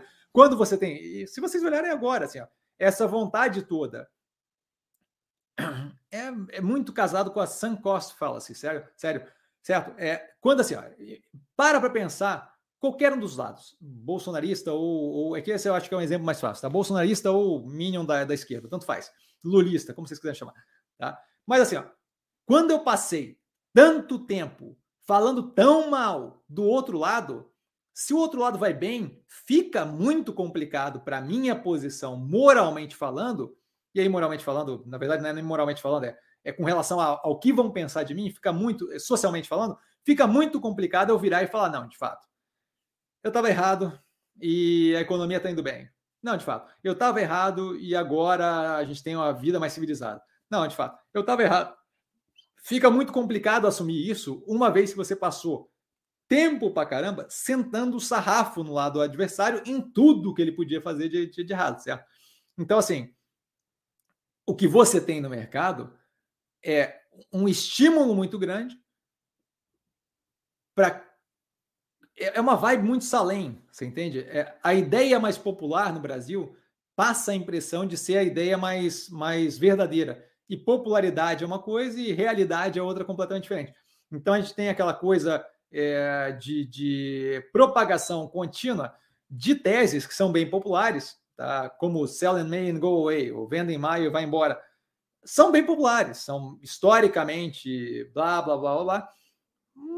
Não faz muito sentido, certo? É muito mais casado com o fato de um outro tempo, onde o mercado brasileiro era muito mais dependente de capital americano, e quando você tinha férias lá, você de fato tinha uma redução, uma sugada do capital que vinha para cá, e você não tinha nem meia dúzia de investidor aqui no Brasil para poder operar, e aí dá uma secada é, no capital aqui. Lá nos Estados Unidos faz sentido, em alguma forma. Quando você é, começou a falar isso, você não tinha, por exemplo, internet, a capacidade de tradear de casa direto, você não tinha acesso à informação direto, 100% produzido o tempo todo. Era outro tempo, onde de fato dava uma abafada, uma reduzida no ritmo de negócio e por aí vai. Não é mais esse mundo que acontece. Certo? Então, hoje em dia, o que a gente tem é o resquício do self-fulfilling prophecy. O que a gente tem hoje em dia é o resquício daquilo ali sendo repetido 350 mil vezes, e o cara que é novo no mercado falando, pô, eu não vou contra isso, eu não eu acabei de chegar aqui, eu, eu vou acreditar no que estão me falando. E aí o cara não vai acreditar em mim que tenho 13 mil seguidores, 12.800 seguidores, ele vai acreditar no cara que tem 300, 500 mil, 1 milhão e meio de seguidores, certo? O, novamente, entendo, mas popularidade é uma coisa, e, e, e, razão da coisa é outra completamente. E aí por isso que você vê grande, uma quantidade considerável de falácia ser repetida continuamente. Crise bancária. Ninguém, a galera vai começar a parar de falar de crise bancária e vai, vai sumir como se ninguém nunca tivesse falado. Porque não tem a, a necessidade de assumir a responsabilidade de ter falado uma asneira no final, certo? Porque, porque vende essa ideia de que bolsa é chute, é, ninguém sabe nada, é tudo inventado, é tudo não sei o que. A hora que o SVB começou a quebrar aqui no canal, vocês têm um BEM lá no canal assim que ele começou a quebrar, explicando por que, que não ia intoxicar o mercado como um todo, nem nada disso mas essa parte não conta. A parte que conta é o quê? Se eu tenho um megafone maior do que o seu, eu consigo afetar mais gente. Então, esse tipo de coisa acho que existe. Eu acho que a questão da informação privilegiada, a gente deve ter casos, mas em muito menor quantidade. Tá? Até porque é, é, você teria, se a gente tivesse informação privilegiada, você teria muito mais acerto do que a gente tem hoje em dia, certo? Então, acho que aquilo ali é um caso que separadamente dá a impressão de correlação e causalidade, mas na verdade acho que é muito mais correlação de dessa vez falaram X, dessa vez aconteceu, porque se você vê, naquele mesmo período tiveram várias outras falas sobre vários outros ativos que não vingou. certo? Então, assim, nesse caso, acho que é correlação, não causalidade. Paulo, tens palavras sensatas, fico honradíssimo, Paulo, bem-vindo. Mais um Paulo, a gente está colecionando o Paulo aqui, esse é, é, é o canal do Paulo isso daqui, porque é 350 mil Paulos. Muito bem-vindo, fico honrado com as palavras, cara. Outro Paulo, boa noite, Cassiano e demais amigos investidores, boa noite, Paulo, super educado. Sobre a Multilaser, parece que tem muita gente com informação privilegiada, pois ela começou a cair um mês antes do resultado. Infelizmente, nosso país, ele educadamente avisa que continua, continua, é, país nada, nada, nada é sério. Temos vários exemplos. É, não acho que é por aí, como explicado agora aprofundadamente. É, acho que acho que é, acho que tem que assim, se você vai dizer que algo para estabelecer causalidade na correlação exige método científico. Isso daí não é método científico. Pegar um exemplo e falar aquilo ali porque bombaram ativo, tem um monte de exemplo contrário disso, certo? Então, assim, não adianta. É... Eu, eu vejo um pássaro que tem um infarto e, e, e cai no, no, no meio do terreno, eu não posso inferir daquilo que os pássaros vão começar a cair do céu, você entende? Então, então assim, um exemplo é um exemplo.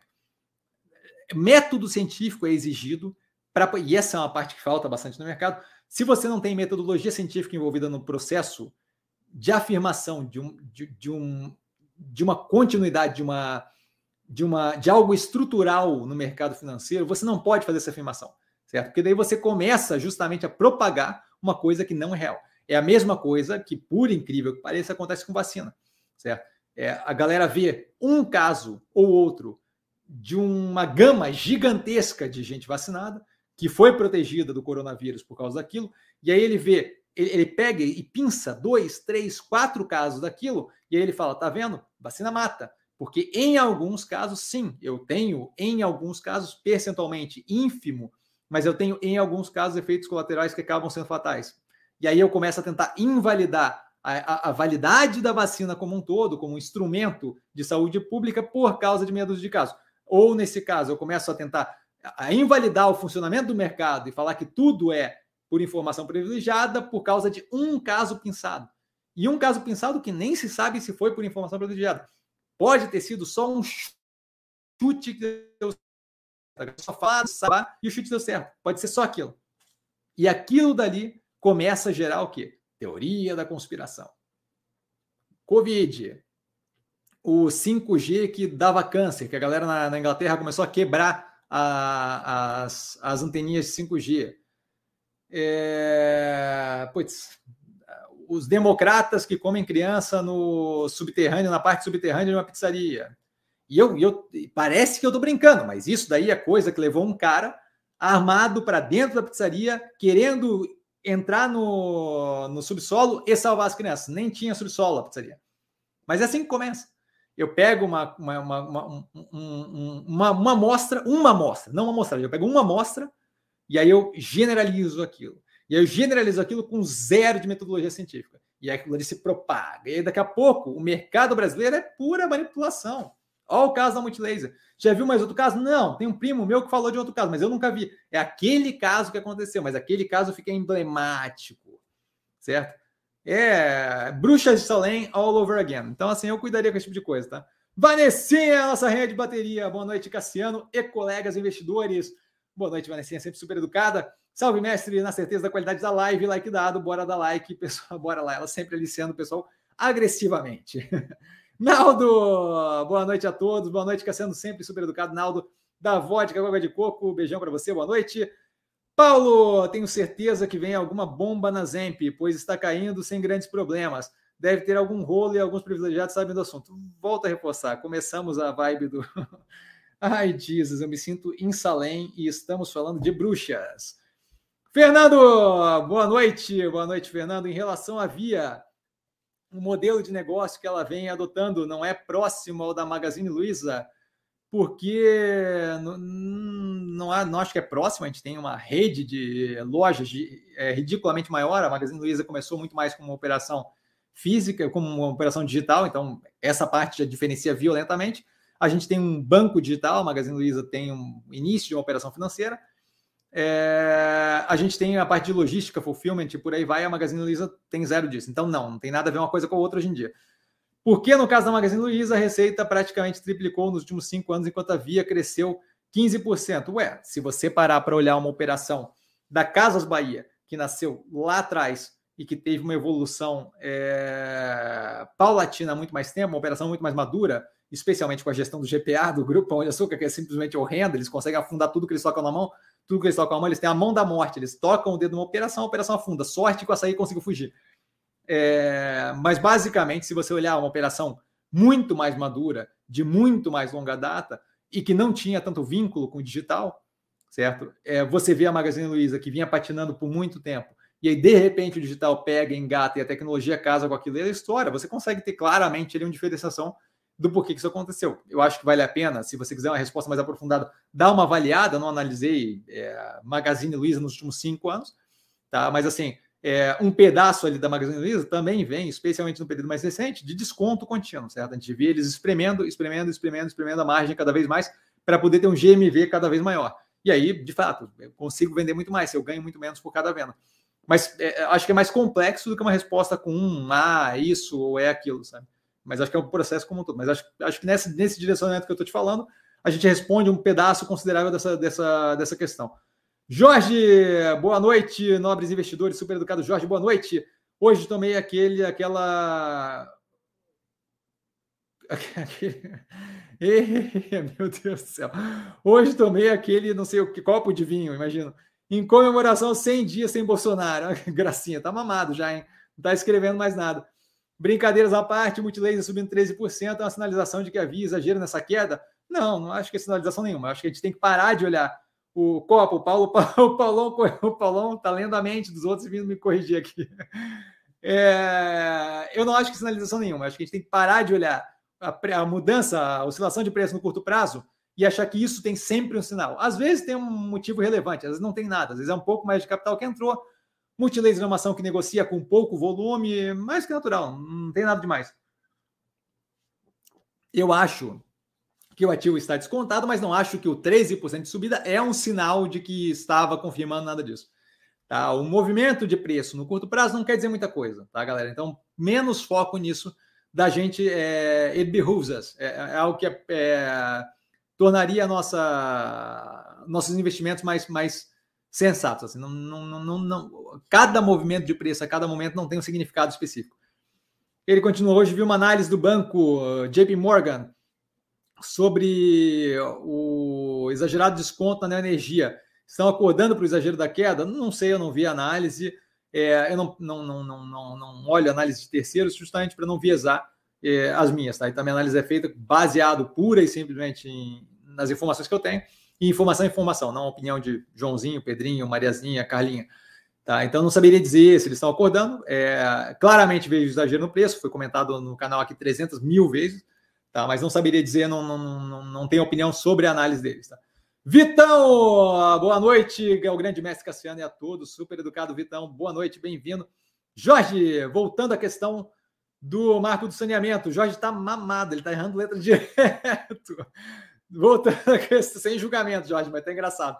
Voltando à questão do marco de saneamento, independente de quem será beneficiado, mais uma ali. E sem juízo de valores deveria vir como projeto de lei e não como decreto, pois isso é para ser levado ao legislativo. Então, exatamente, acho que vale a pena um debate, foi comentado aqui mais cedo, vale a pena um debate mais aberto pelos representadores, pelos representantes da, pelos representadores, pelos representantes. Tá, tá pegando em mim a tua, teu vinho. Pelos representantes da sociedade. É, então, com certeza, acho que deveria ser feito por PL projeto de lei. Com certeza. O lance ali é, é a ânsia de ter alguma coisa para apresentar o mais rápido possível. Então, acho que foi um tiro no pé, mais um tiro no pé. Redução de juros do INSS, tiro no pé. Esse mais um. Tá? Azef, entendo a preocupação com a dissolução do STF por parte do Bolsonaro mas tenho ter um STF com quase todos os ministros indicados pelo PT, agora mais dois, não pode ser tão negativo quanto, e ele educadamente avisa continua, ou acredita em Senado mais ativo? Não, eu acho que não tem propriamente. Não, o Senado mais ativo com relação a, a, a Sabatina, zero de chance. Tá? Então não acho que o Senado vai ser mais ativo com relação a Sabatina. Acho que o PT vai indicar quem quiser indicar. Qual é o grande, qual é a grande questão? A grande questão é que a gente vive numa democracia, tá? Eu vou me ater aqui ao mais sucinto possível. A gente vive numa democracia. Quase todos, 80% do STF foi indicado pelo PT, porque o PT ganhou a eleição consistentemente por uma cacetada de vezes, seguindo o processo eleitoral. Eu não tenho nenhum problema com o Bolsonaro indicar todos os ministros do STF, desde que ele ganhe todas as eleições necessárias para chegar nesse número, substituindo paulatinamente ministro a ministro. Ele faz isso e eu tenho zero de problema. O meu problema não é com um lado do poder. Se o centro, por exemplo, imagina que a Tebet entra no governo amanhã e aí o governo fica centro por 40 anos. Eu não tenho nenhum problema, obviamente, com o centro dominar o governo por 40 anos, por eleição, sem, sem, sem palhaçada, por eleição, democraticamente feita, com é, idoneidade, por aí vai. E em 40 anos ela ter o STF 100% composto pelo centro do pensamento político do Brasil. Zero de problema. Por quê? Porque foi uma escolha da população. E foi uma escolha da população. E foi uma escolha da população. Paulatinamente, dentro das regras do jogo, não, não tem como ficar bravo, porque o. Sei lá qual é o. Eu sou, sou fraco, eu jogava futebol, mas fraco de saber de futebol. Não, não, não dá para ficar bravo porque o mesmo time.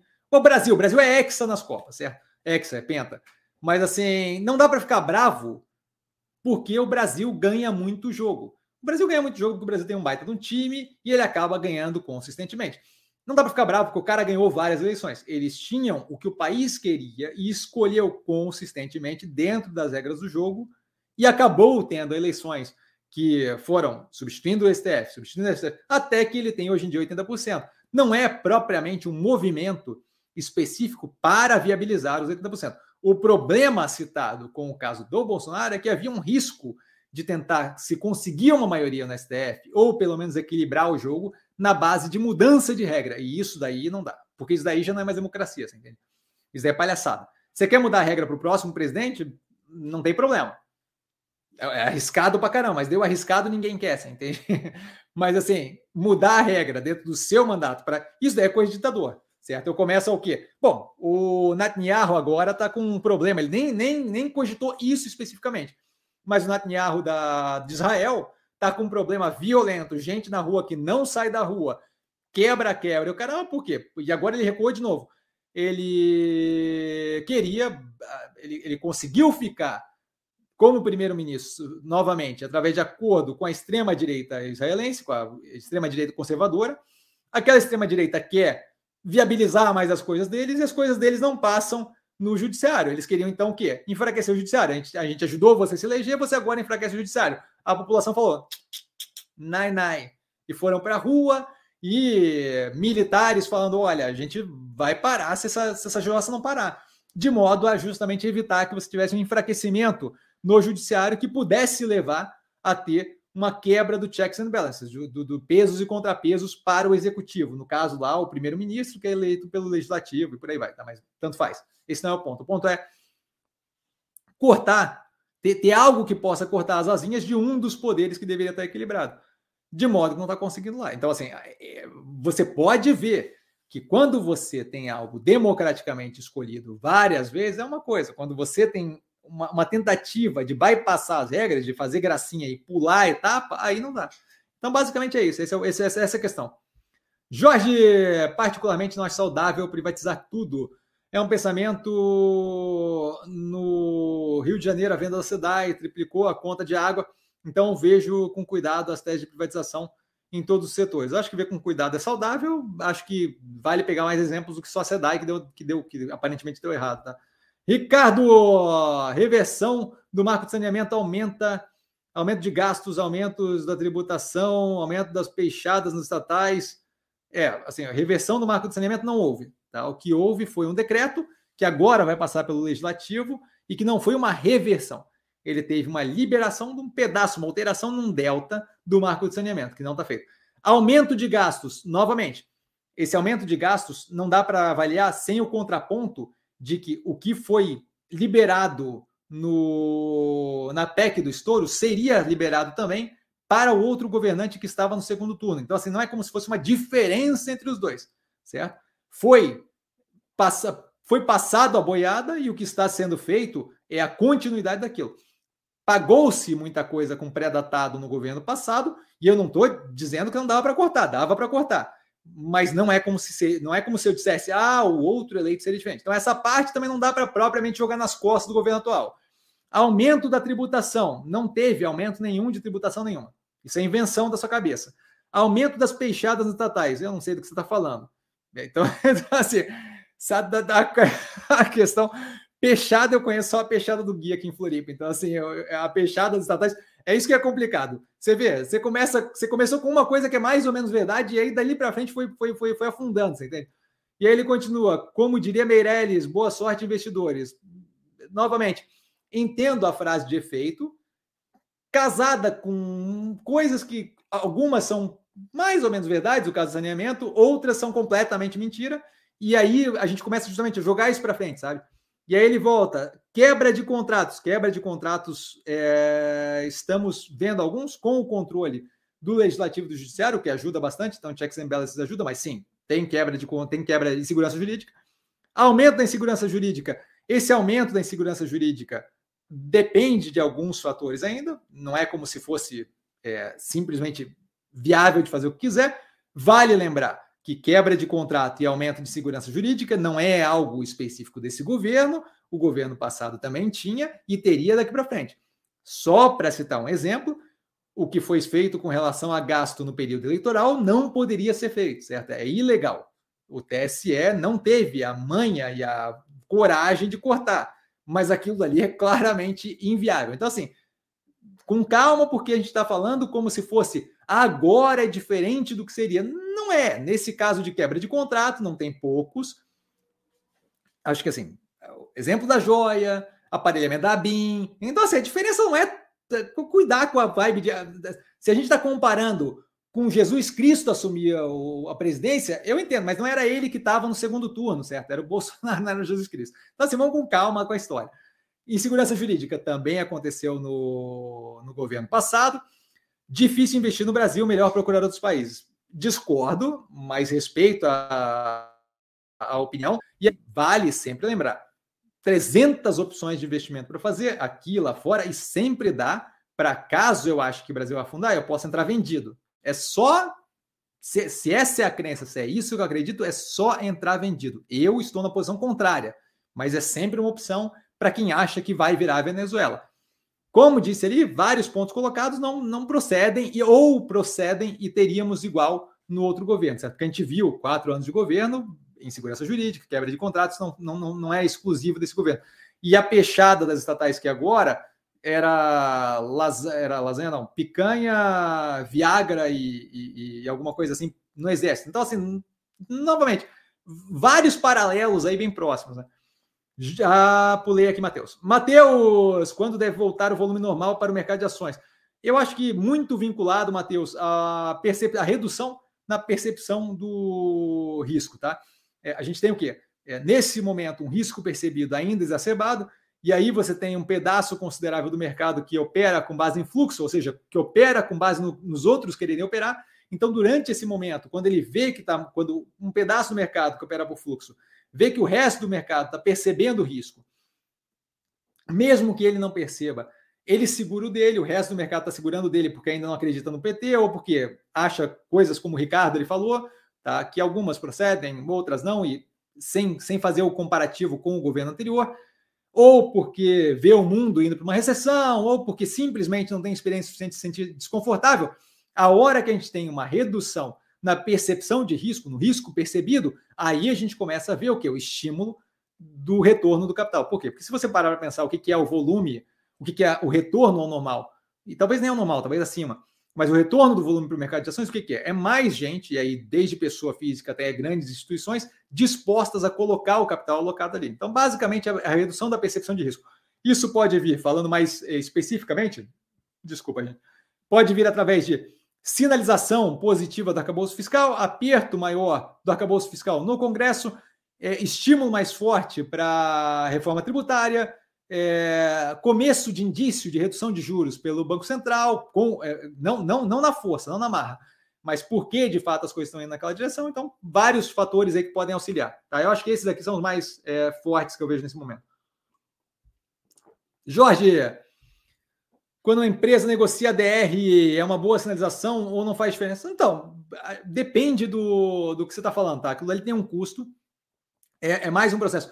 No caso da, da Zemp ali, imagino que eles estejam vendo o ativo pouco valorizado aqui no Brasil e talvez tenham pesquisado e feito algum nível de é, observação lá fora que mostra uma demanda pelo ativo. Tá? Se houver uma demanda pelo ativo, fica muito mais difícil, tendo demanda lá fora pelo ativo, você justificar a precificação mais deprimida aqui no Brasil. Mas assim, aquilo ali é uma decisão estratégica da empresa que pode levar a operação a ter mais volume no ativo, pode levar a mostrar a discrepância da precificação aqui no Brasil lá para fora, justamente fazer com que elas casem é, mas não, não é necessariamente boa ou ruim a sinalização. Tá? Tem casos aí de operações que fizeram e simplesmente não deu muito certo. Bom, Nubank está querendo tirar BDR, a gente viu a Oi, se não me engano, queimou a DR tempos atrás e por aí vai. A Oi muito mais pela questão de falência, por aí vai, mas só para mostrar que tem momentos mais positivos momentos menos positivos. Vitão, em relação ao Multilaser, a Multi, na verdade, cheguei, cheguei a citar aqui há cerca de um mês que ventilaram o problema com o faturamento dos novos pedidos, mas a empresa nada divulgou. Assim, com toda razão, o Messi não deu bola. É... Não, você falou que a empresa não tinha faturado em janeiro, que não é verdade. Eles faturaram com menor velocidade por causa do, do SAP. E vale lembrar que o resultado do quarto trimestre não tem nada a ver com isso. Isso daí é 100% a ver com o resultado do primeiro trimestre. O resultado do quarto trimestre, as questões são completamente outras. E isso daí, eles começaram a implementar o negócio em janeiro, na virada do ano. Então, assim, você, você tem que dar uma olhada na análise que está no canal. São 18 minutos falados, onde eu mostro o quarto trimestre, o resultado do quarto trimestre bem negativo. Não tem a ver com isso. Isso daí é o que vai afetar o primeiro trimestre. O quarto trimestre foi bem negativo por uma sequência de outros fatores, como é, redução ali, tentar, tentar zerar estoque, por aí vai. Então, uma coisa é uma coisa, outra coisa é outra coisa completamente diferente. Um deles afetou o quarto trimestre, que foi o resultado que saiu, outro deles vai afetar o primeiro trimestre de 2023. Não a mesma coisa, certo? Então, assim, cuidado para não fazer confusão. Então, eu entendo que você quer acertar e dizer e tal, não sei o quê, babá e tal. Mas, assim, é... outra coisa é essa. Teve gente que veio aqui e falou que a Via ia falir. Ainda não aconteceu. Teve gente que veio aqui, teve, teve séculos atrás, Minerva ia falir. Não aconteceu. Minerva ia ser comprada. Não aconteceu. Odontoprev está falindo. Não aconteceu. É, o que mais que ia ser? Assim, a, sequência de quantidade de vezes que a galera veio aqui e falou que tinha burburinho de alguma coisa. Hum, sinto muito. É, volto a reforçar. Correlação e causalidade. O fato de eu dar um chute de que vai chover amanhã e chover amanhã não deveria, ou é, acho, acho, acho pouco saudável e acho arriscado eu começar a achar que eu tenho superpoderes de prever o que vai acontecer amanhã com relação à meteorologia. Então, eu cuidaria com essa vibe, assim. É, cu cuidar. Se você acha que o melhor a fazer é tomar burburinho como a fonte da tomada de decisão, completamente uma decisão sua. Eu continuo tomando decisão com base em coisas fundamentadas, certo? Então, assim, ventilar para mim não, não, não, ajuda no processo decisório. E acho que atrapalha. É, vamos ver a consistência disso no médio e longo prazo. Jorge, boa noite. Outro Jorge. Boa noite, super negativo, zero preocupado. Boa noite, Jorge. Super negativo, não sei do que você está falando, mas zero preocupado em geral, sim, zero preocupado. Acho que o médio e longo prazo está bem positivo, bem direcionado. Jorge, o Jorge Salgado, nosso, nosso salgadinho aqui, o clássico. Muito se fala do populismo do PT e isso tem um fundo de verdade. Vídeo governo Dilma ou mesmo governo Bolsonaro ou Temer ou FHC, mas todos deixaram coisas boas e ruins. Reserva Internacional deixaram babá, pelo PT, todo um, todo um argumento aqui. É, e uma coisa boa, o PIX, pelo menos do governo anterior, o plano real da FHC, o plano real não foi qualquer coisa, né? Foi, foi uma baita uma reestruturação. Teto de gasto do Temer e até o mais médicos da Dilma, e assim o país vai evoluindo. É, eu acho que é, é uma visão mais sadia do que o, do que o restante. Vitão, mestre, se tivesse que indicar uma posição hoje em Banco do Brasil ou Bradesco, escolher qual ativo? Escolheria o Banco do Brasil ou eu estaria comprado em Bradesco, certo? Estou é, comprado em Banco do Brasil, estou alocado no Banco do Brasil. Se tivesse que trocar, faria troca sem problema não. Mas não tenho interesse no Bradesco nesse momento. A análise do quarto trimestre, inclusive, está no canal. E ele continuou: Banco do Brasil com melhores fundamentos, mas não tão barato. O Bradesco com problemas, porém mais descontado. Então, justamente isso. E é isso que eu comento, inclusive, na análise do Bradesco. Não vejo como problemático entrar lá, não acho que o banco é fundado em nada, mas acho que o caminho de retorno para melhoria, especialmente tendo, tendo que digerir toda aquela carteira mal alocada é, no que tange crédito, vai levar um tempo para acontecer ainda. Então, basicamente por isso, é, preferência do Banco do Brasil está pagando dividendo bem, está super positiva e ainda vejo como consideravelmente descontada. Tá? Não, não tenho qualquer pretensão de liquidar nada do Banco do Brasil, pelo menos até os 50 reais tá? por, por ação ali. Peterson, boa noite, mestre, boa noite, Peterson. Jorge, é esse corretor, tô me quebrando, tá se quebrando uma obra, isso daí é, manguaça, caramba, não vem com esse papo, não. Porfírio, boa noite, mestre, a todos, boa noite, Porfírio, super educado como sempre. Jorge, essa questão do STF ser de esquerda, acho meio fora do tom. Se isso fosse verdade, o Lula concorreria à presidência, à previdência, em 2018, mas o STF não concedeu liberdade na época, no fim de Gilmar Mendes, que não foi indicado pelo PT, que considerou o Moro parcial. É, então, assim, eu acho que uma vez eles ali é, tem uma coisa menos de, de partidarismo e, e mais de decisão pessoal. Vitão, mestre, Minerva começa a ficar interessante caindo abaixo de quanto? 10? Então, eu, eu acho que o número, o número, eu acho que já está interessante, tá? Mas assim, eu acho que o número ali para Minerva é 8,50 é um número, é um número ridículo, assim, é um número que eu acho que eu começo a relocar na Minerva, tá? Então, 8,50 é absurdo, 8,50 é muito baixo, é, mas, mas não acho que está negativo agora, não acho que está pouco interessante. É que eu estou bem alocado em Minerva e tem outros ativos que chamam mais atenção quando liberar caixa. Tá?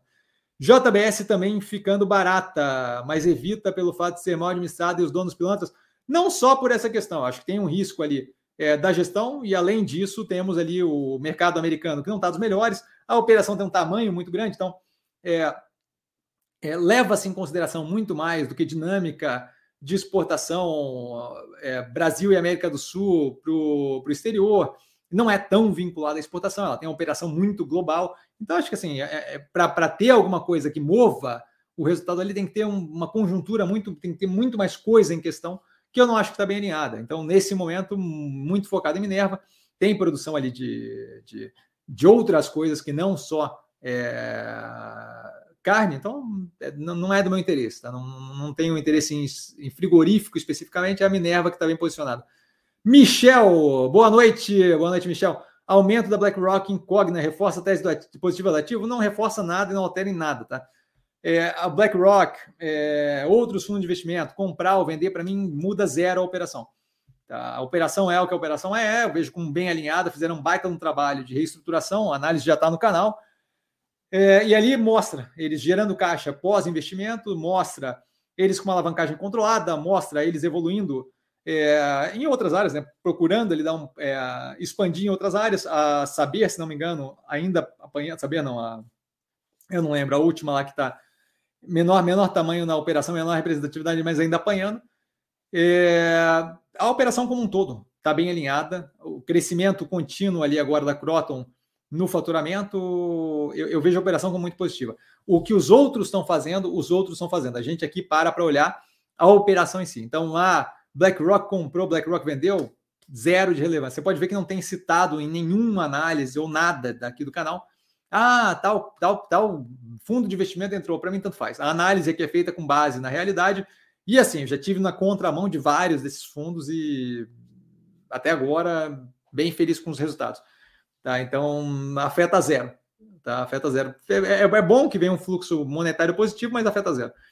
Vitão, JBS querendo comprar Braskem, faz sentido? Não é a JBS, né? A JIF. E aí ele fala, acho que não. É, mesmo raciocínio que Cozan comprando Vale. Então, novamente, é, é a JIF. A JIF é, o, é, é, os irmãos batistas lá que, que tem o controle da JBS querendo comprar a Braskem. Tá? Então, eles ali são os donos da. eram os donos da Eldorado, se não me engano, de papel e celulose. Para eles deve fazer sentido, ter um capital mais diversificado. É, mas não é a JBS em si. Tá? A galera tende a confundir os dois. É, não vejo problema, mas é, não é um ativo, como mostrado aqui no canal, não é um ativo que eu tenho interesse. É, foi analisado a Braskem nesse trimestre, no quarto trimestre. Jorge, penso que quando um governo é muito fiscalizado e não cai na tentação do por embate ideológico, como anterior, tem chance maior de acertar. É, opinião, direito à sua opinião. Vitão, Messi, quais são as concorrentes da BR Properties? Eu, eu acho que você queria dizer BR Partners, mas a BR Partners é BRBI, tá? Que você escreveu ali, acho que é, é acho que é BR Partners. Então, os concorrentes da, supondo que é BR Partners, os concorrentes da BR Partners são operações que não têm capital aberto, certo? são bancos de investimento. Em geral, dentro de bancos de grande porte, você pega ali operações, é, se não me engano, foi o. Se não me engano, quem se enquadra nisso, por exemplo, o, o Banco do Brasil tem uma operação vinculada, uma joint venture com o UBS, tá? o UBS BB. E eles operam, se não me engano, como banco de, de investimento. E aí acabam entrando justamente em alguma competição, ali, alguma disputa. Bradesco tem braço também é, de banco de investimento. Itaú tem braço de banco de investimento. O Itaú BBA, às vezes, funciona naquela parte de mercado de capitais, por exemplo, como underwriter, como subscrevente, se não me engano, não sei como é que fala em português, mas acho que é subscrevente, subscritor, é, de debenture, por exemplo. Então, geralmente, esse tipo de operação vem acompanhado de um banco de maior porte. Eis o porquê que o BR Partners se beneficiou tanto de fazer um IPO, porque ele conseguiu capital suficiente para, mesmo não tendo tamanho de banco de grande porte, conseguir, por exemplo, ser o underwriter, o subscritor ali de debenture, por exemplo, que começou a fazer uma participação, ter uma participação muito grande no resultado da operação.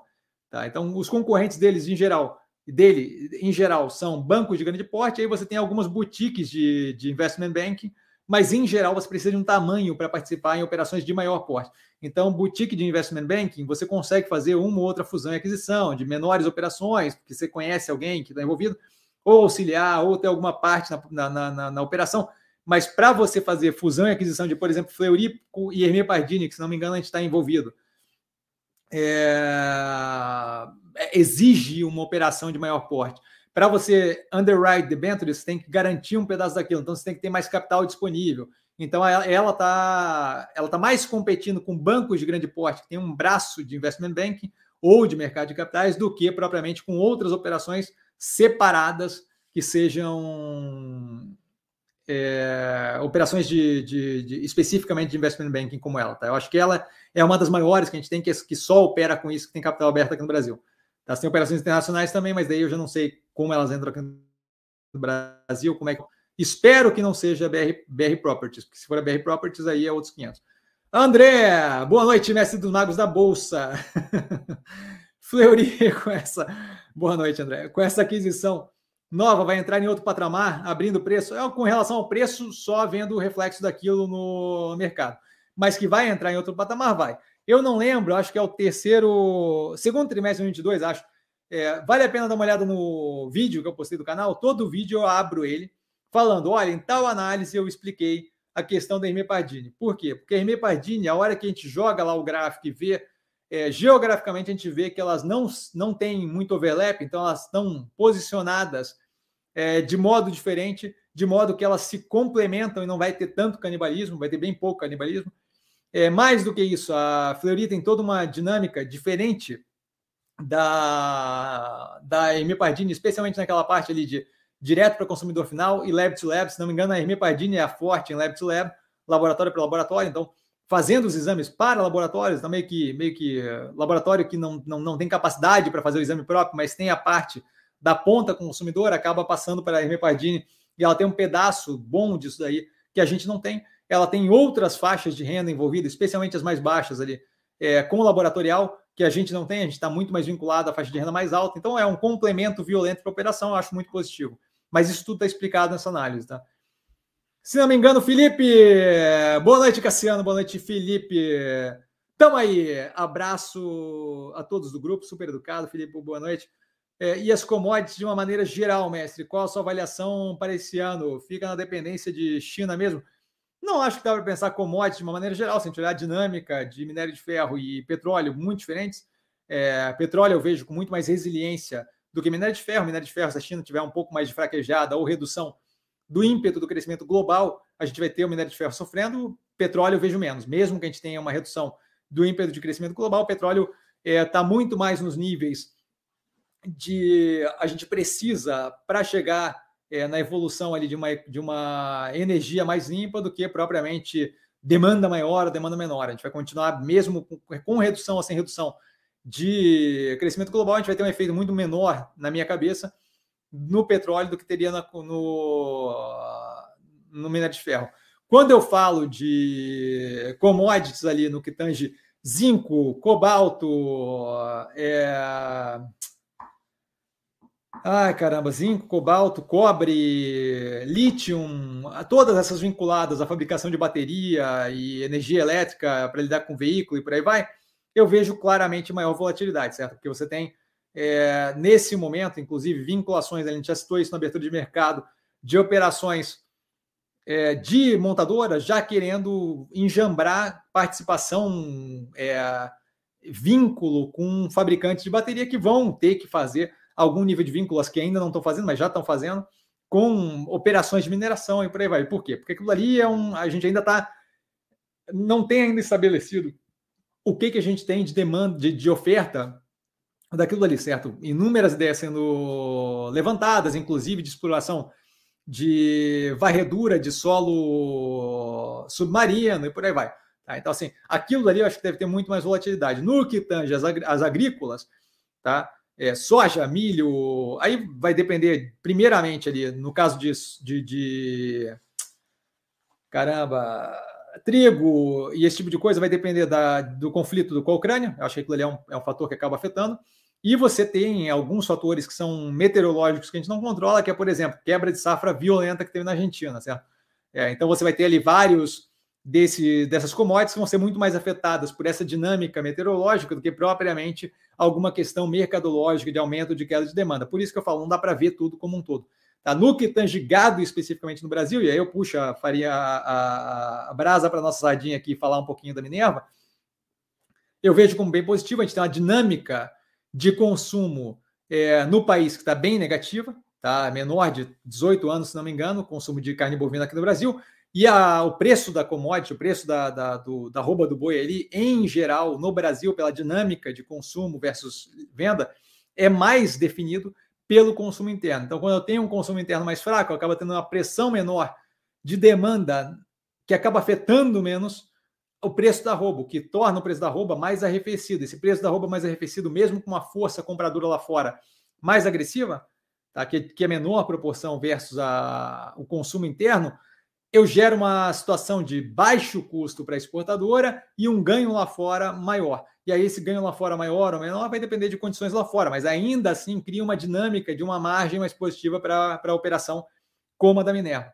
Tá? A gente viu aí, por exemplo, é, a exportação ainda aquecida, mesmo com mesmo com o, o, fechamento lá da exportação, agora me esqueci a palavra que usa, mas mesmo aquilo ali, a gente tem o quê? Um primeiro trimestre que foi o segundo melhor, primeiro trimestre, da, da o segundo melhor é, resultado da, da, da, história do Brasil e tal, não sei o quê. Então ainda tem uma demanda muito forte, o que me gera um cenário justamente de custo baixo, ou mais baixo, relativamente mais baixo, e oh, não, não veio bem, caramba. É, relativamente mais baixo, com a possibilidade de um ganho e expansão lá para fora. Espero ter dado uma geral aí. Se eu esqueci de alguma commodity, sinto muito, fico devendo.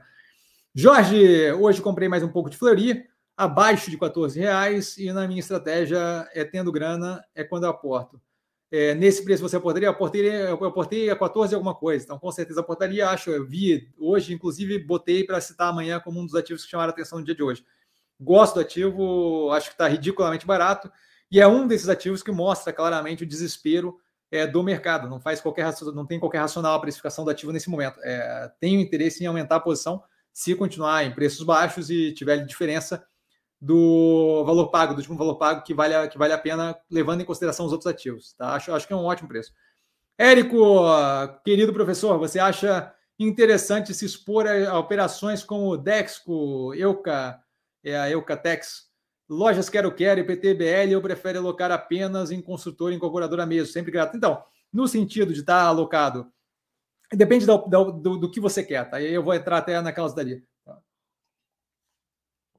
É o Catex, eu não lembro exatamente o que faz, tá? Mas acho que é painel de, de madeira, esse tipo de coisa, né?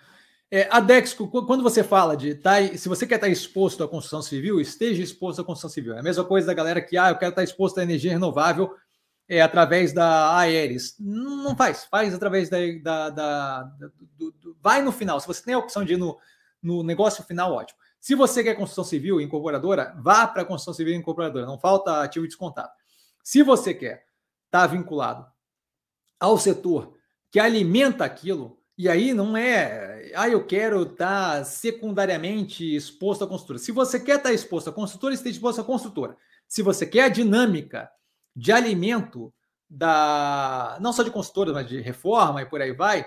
Primeiro, acho que a dinâmica do país nesse momento não é das melhores para estar tá no secundário, certo? Se está difícil para se está difícil para consultora, se está menos positivo para a consultora, as que estão ali é, alimentando esse setor vão ter todo o peso de, por exemplo, reforma.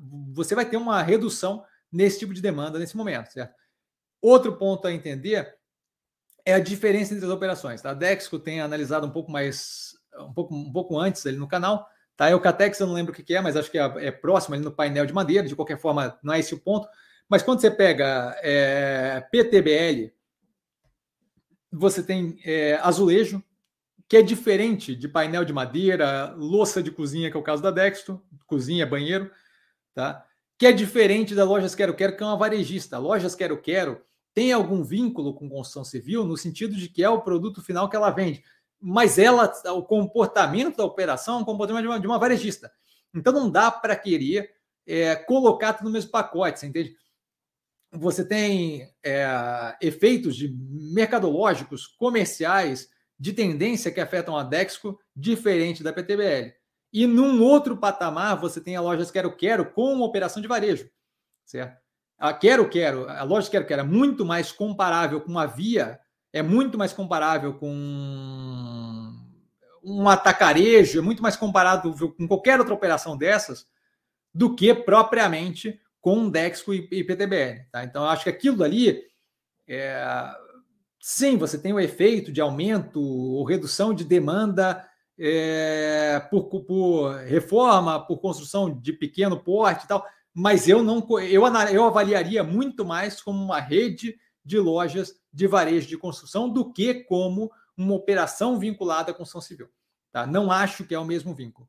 Tá ok? Mas basicamente isso. Eu não tenho interesse em nenhuma delas nesse momento. Tá? É, você também tem uma dinâmica de custos ali, especialmente no caso da PTBL, da Porto Belo, é, onde você fica muitas vezes refém do custo de, de, de gás, de energia, de modo que aquilo ali altera a dinâmica do teu processo, que não altera, por exemplo, não afeta, por exemplo, a dinâmica de uma, de uma construtora.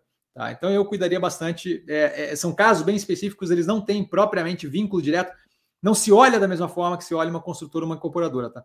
André, valeu, mestre, sempre as ordens, Andrezão. É, Jorge, mestre, e o alumínio, com a Companhia Brasileira de Alumínio, caiu muito essa ação, não me lembro da sua análise após a PO. Então, não tive uma análise pós-IPO. É, hum, faz tempo que eu não olho, não tenho como comentar. Tá? Eu não vi o resultado, nem lembro se foi apertado se não foi. Eu tenho que reavaliar a operação. Tá? Eu vou até anotar aqui, porque me deu curiosidade agora.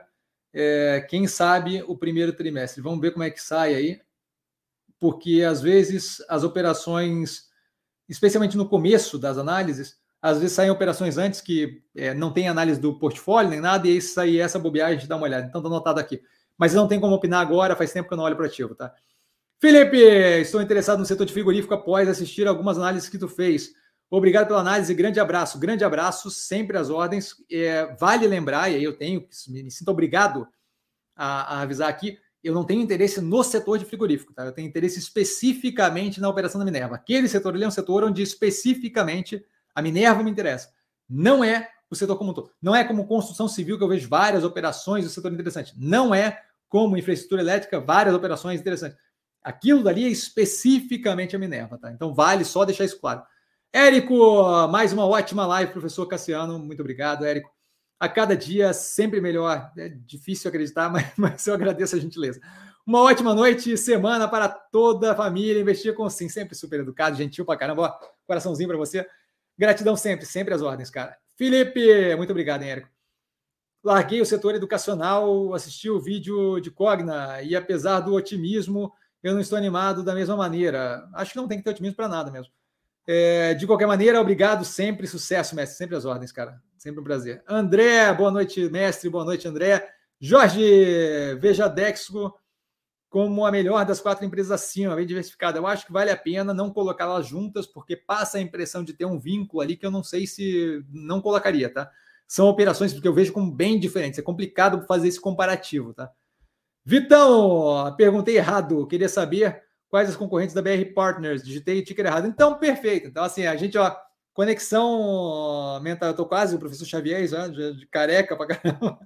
tô quase o professor Xavier. Eu acho que quanto menos cabelo o cara tem, mais fica aberto a, a receber o, o, sinal telepático, sabe? Então, assim, perfeito, maravilha. Você botou o ticker errado e eu captei, é, captei a vossa mensagem, amado mestre. Quem entendeu essa gracinha tem idade suficiente para estar aqui. A galera que não entendeu, eu sinto muito. Um belo dia a gente faz toda uma explanação de como é que era viver na década de 80, 90. tá ok. Galera, por hoje ficamos por aqui. Precisando de mim, Estou sempre no Instagram, arroba com sim. Foi maravilhosa live, adoro a discussão, a conversa. Ajuda bastante também a entender como vocês estão pensando, o que, que eu posso trazer a mais para o canal. Tá? Um beijo enorme para vocês precisando de mim, sempre no Insta. Não trago a pessoa amada, mas estou sempre lá tirando dúvida. E vale lembrar que quem aprende a pensar bolsa opera com mero detalhe. Beijo para geral. Pera aí que tem mais um comentário aqui. Beijo para geral. É, nem o Alasca, eu acho acredito mais na Cogna. Ah, eles podem acreditar, podem não acreditar, isso não importa. E o Jorge, década de 80, muito bom. A moda da década de 80 era horrenda, horrenda, 90, então, com aquelas roupas coloridas para malhar, terrível. MCO, ah, acabou, que pena, faz parte da vida, eu tô sempre no Insta, é só ir lá me chamar. Joel, Hand Pink Waving, imagino eu que seja um tchau, tchau, alguma coisa assim. Beijo! Valeu, galera. Agora é de verdade, agora foi. Até a gente se vê na semana, tá? Amanhã tem os seleções e aí bobear, vai rolando BAM, e Reels, e Stories e por aí vai. Valeu, galera. Beijão. Tchau, tchau.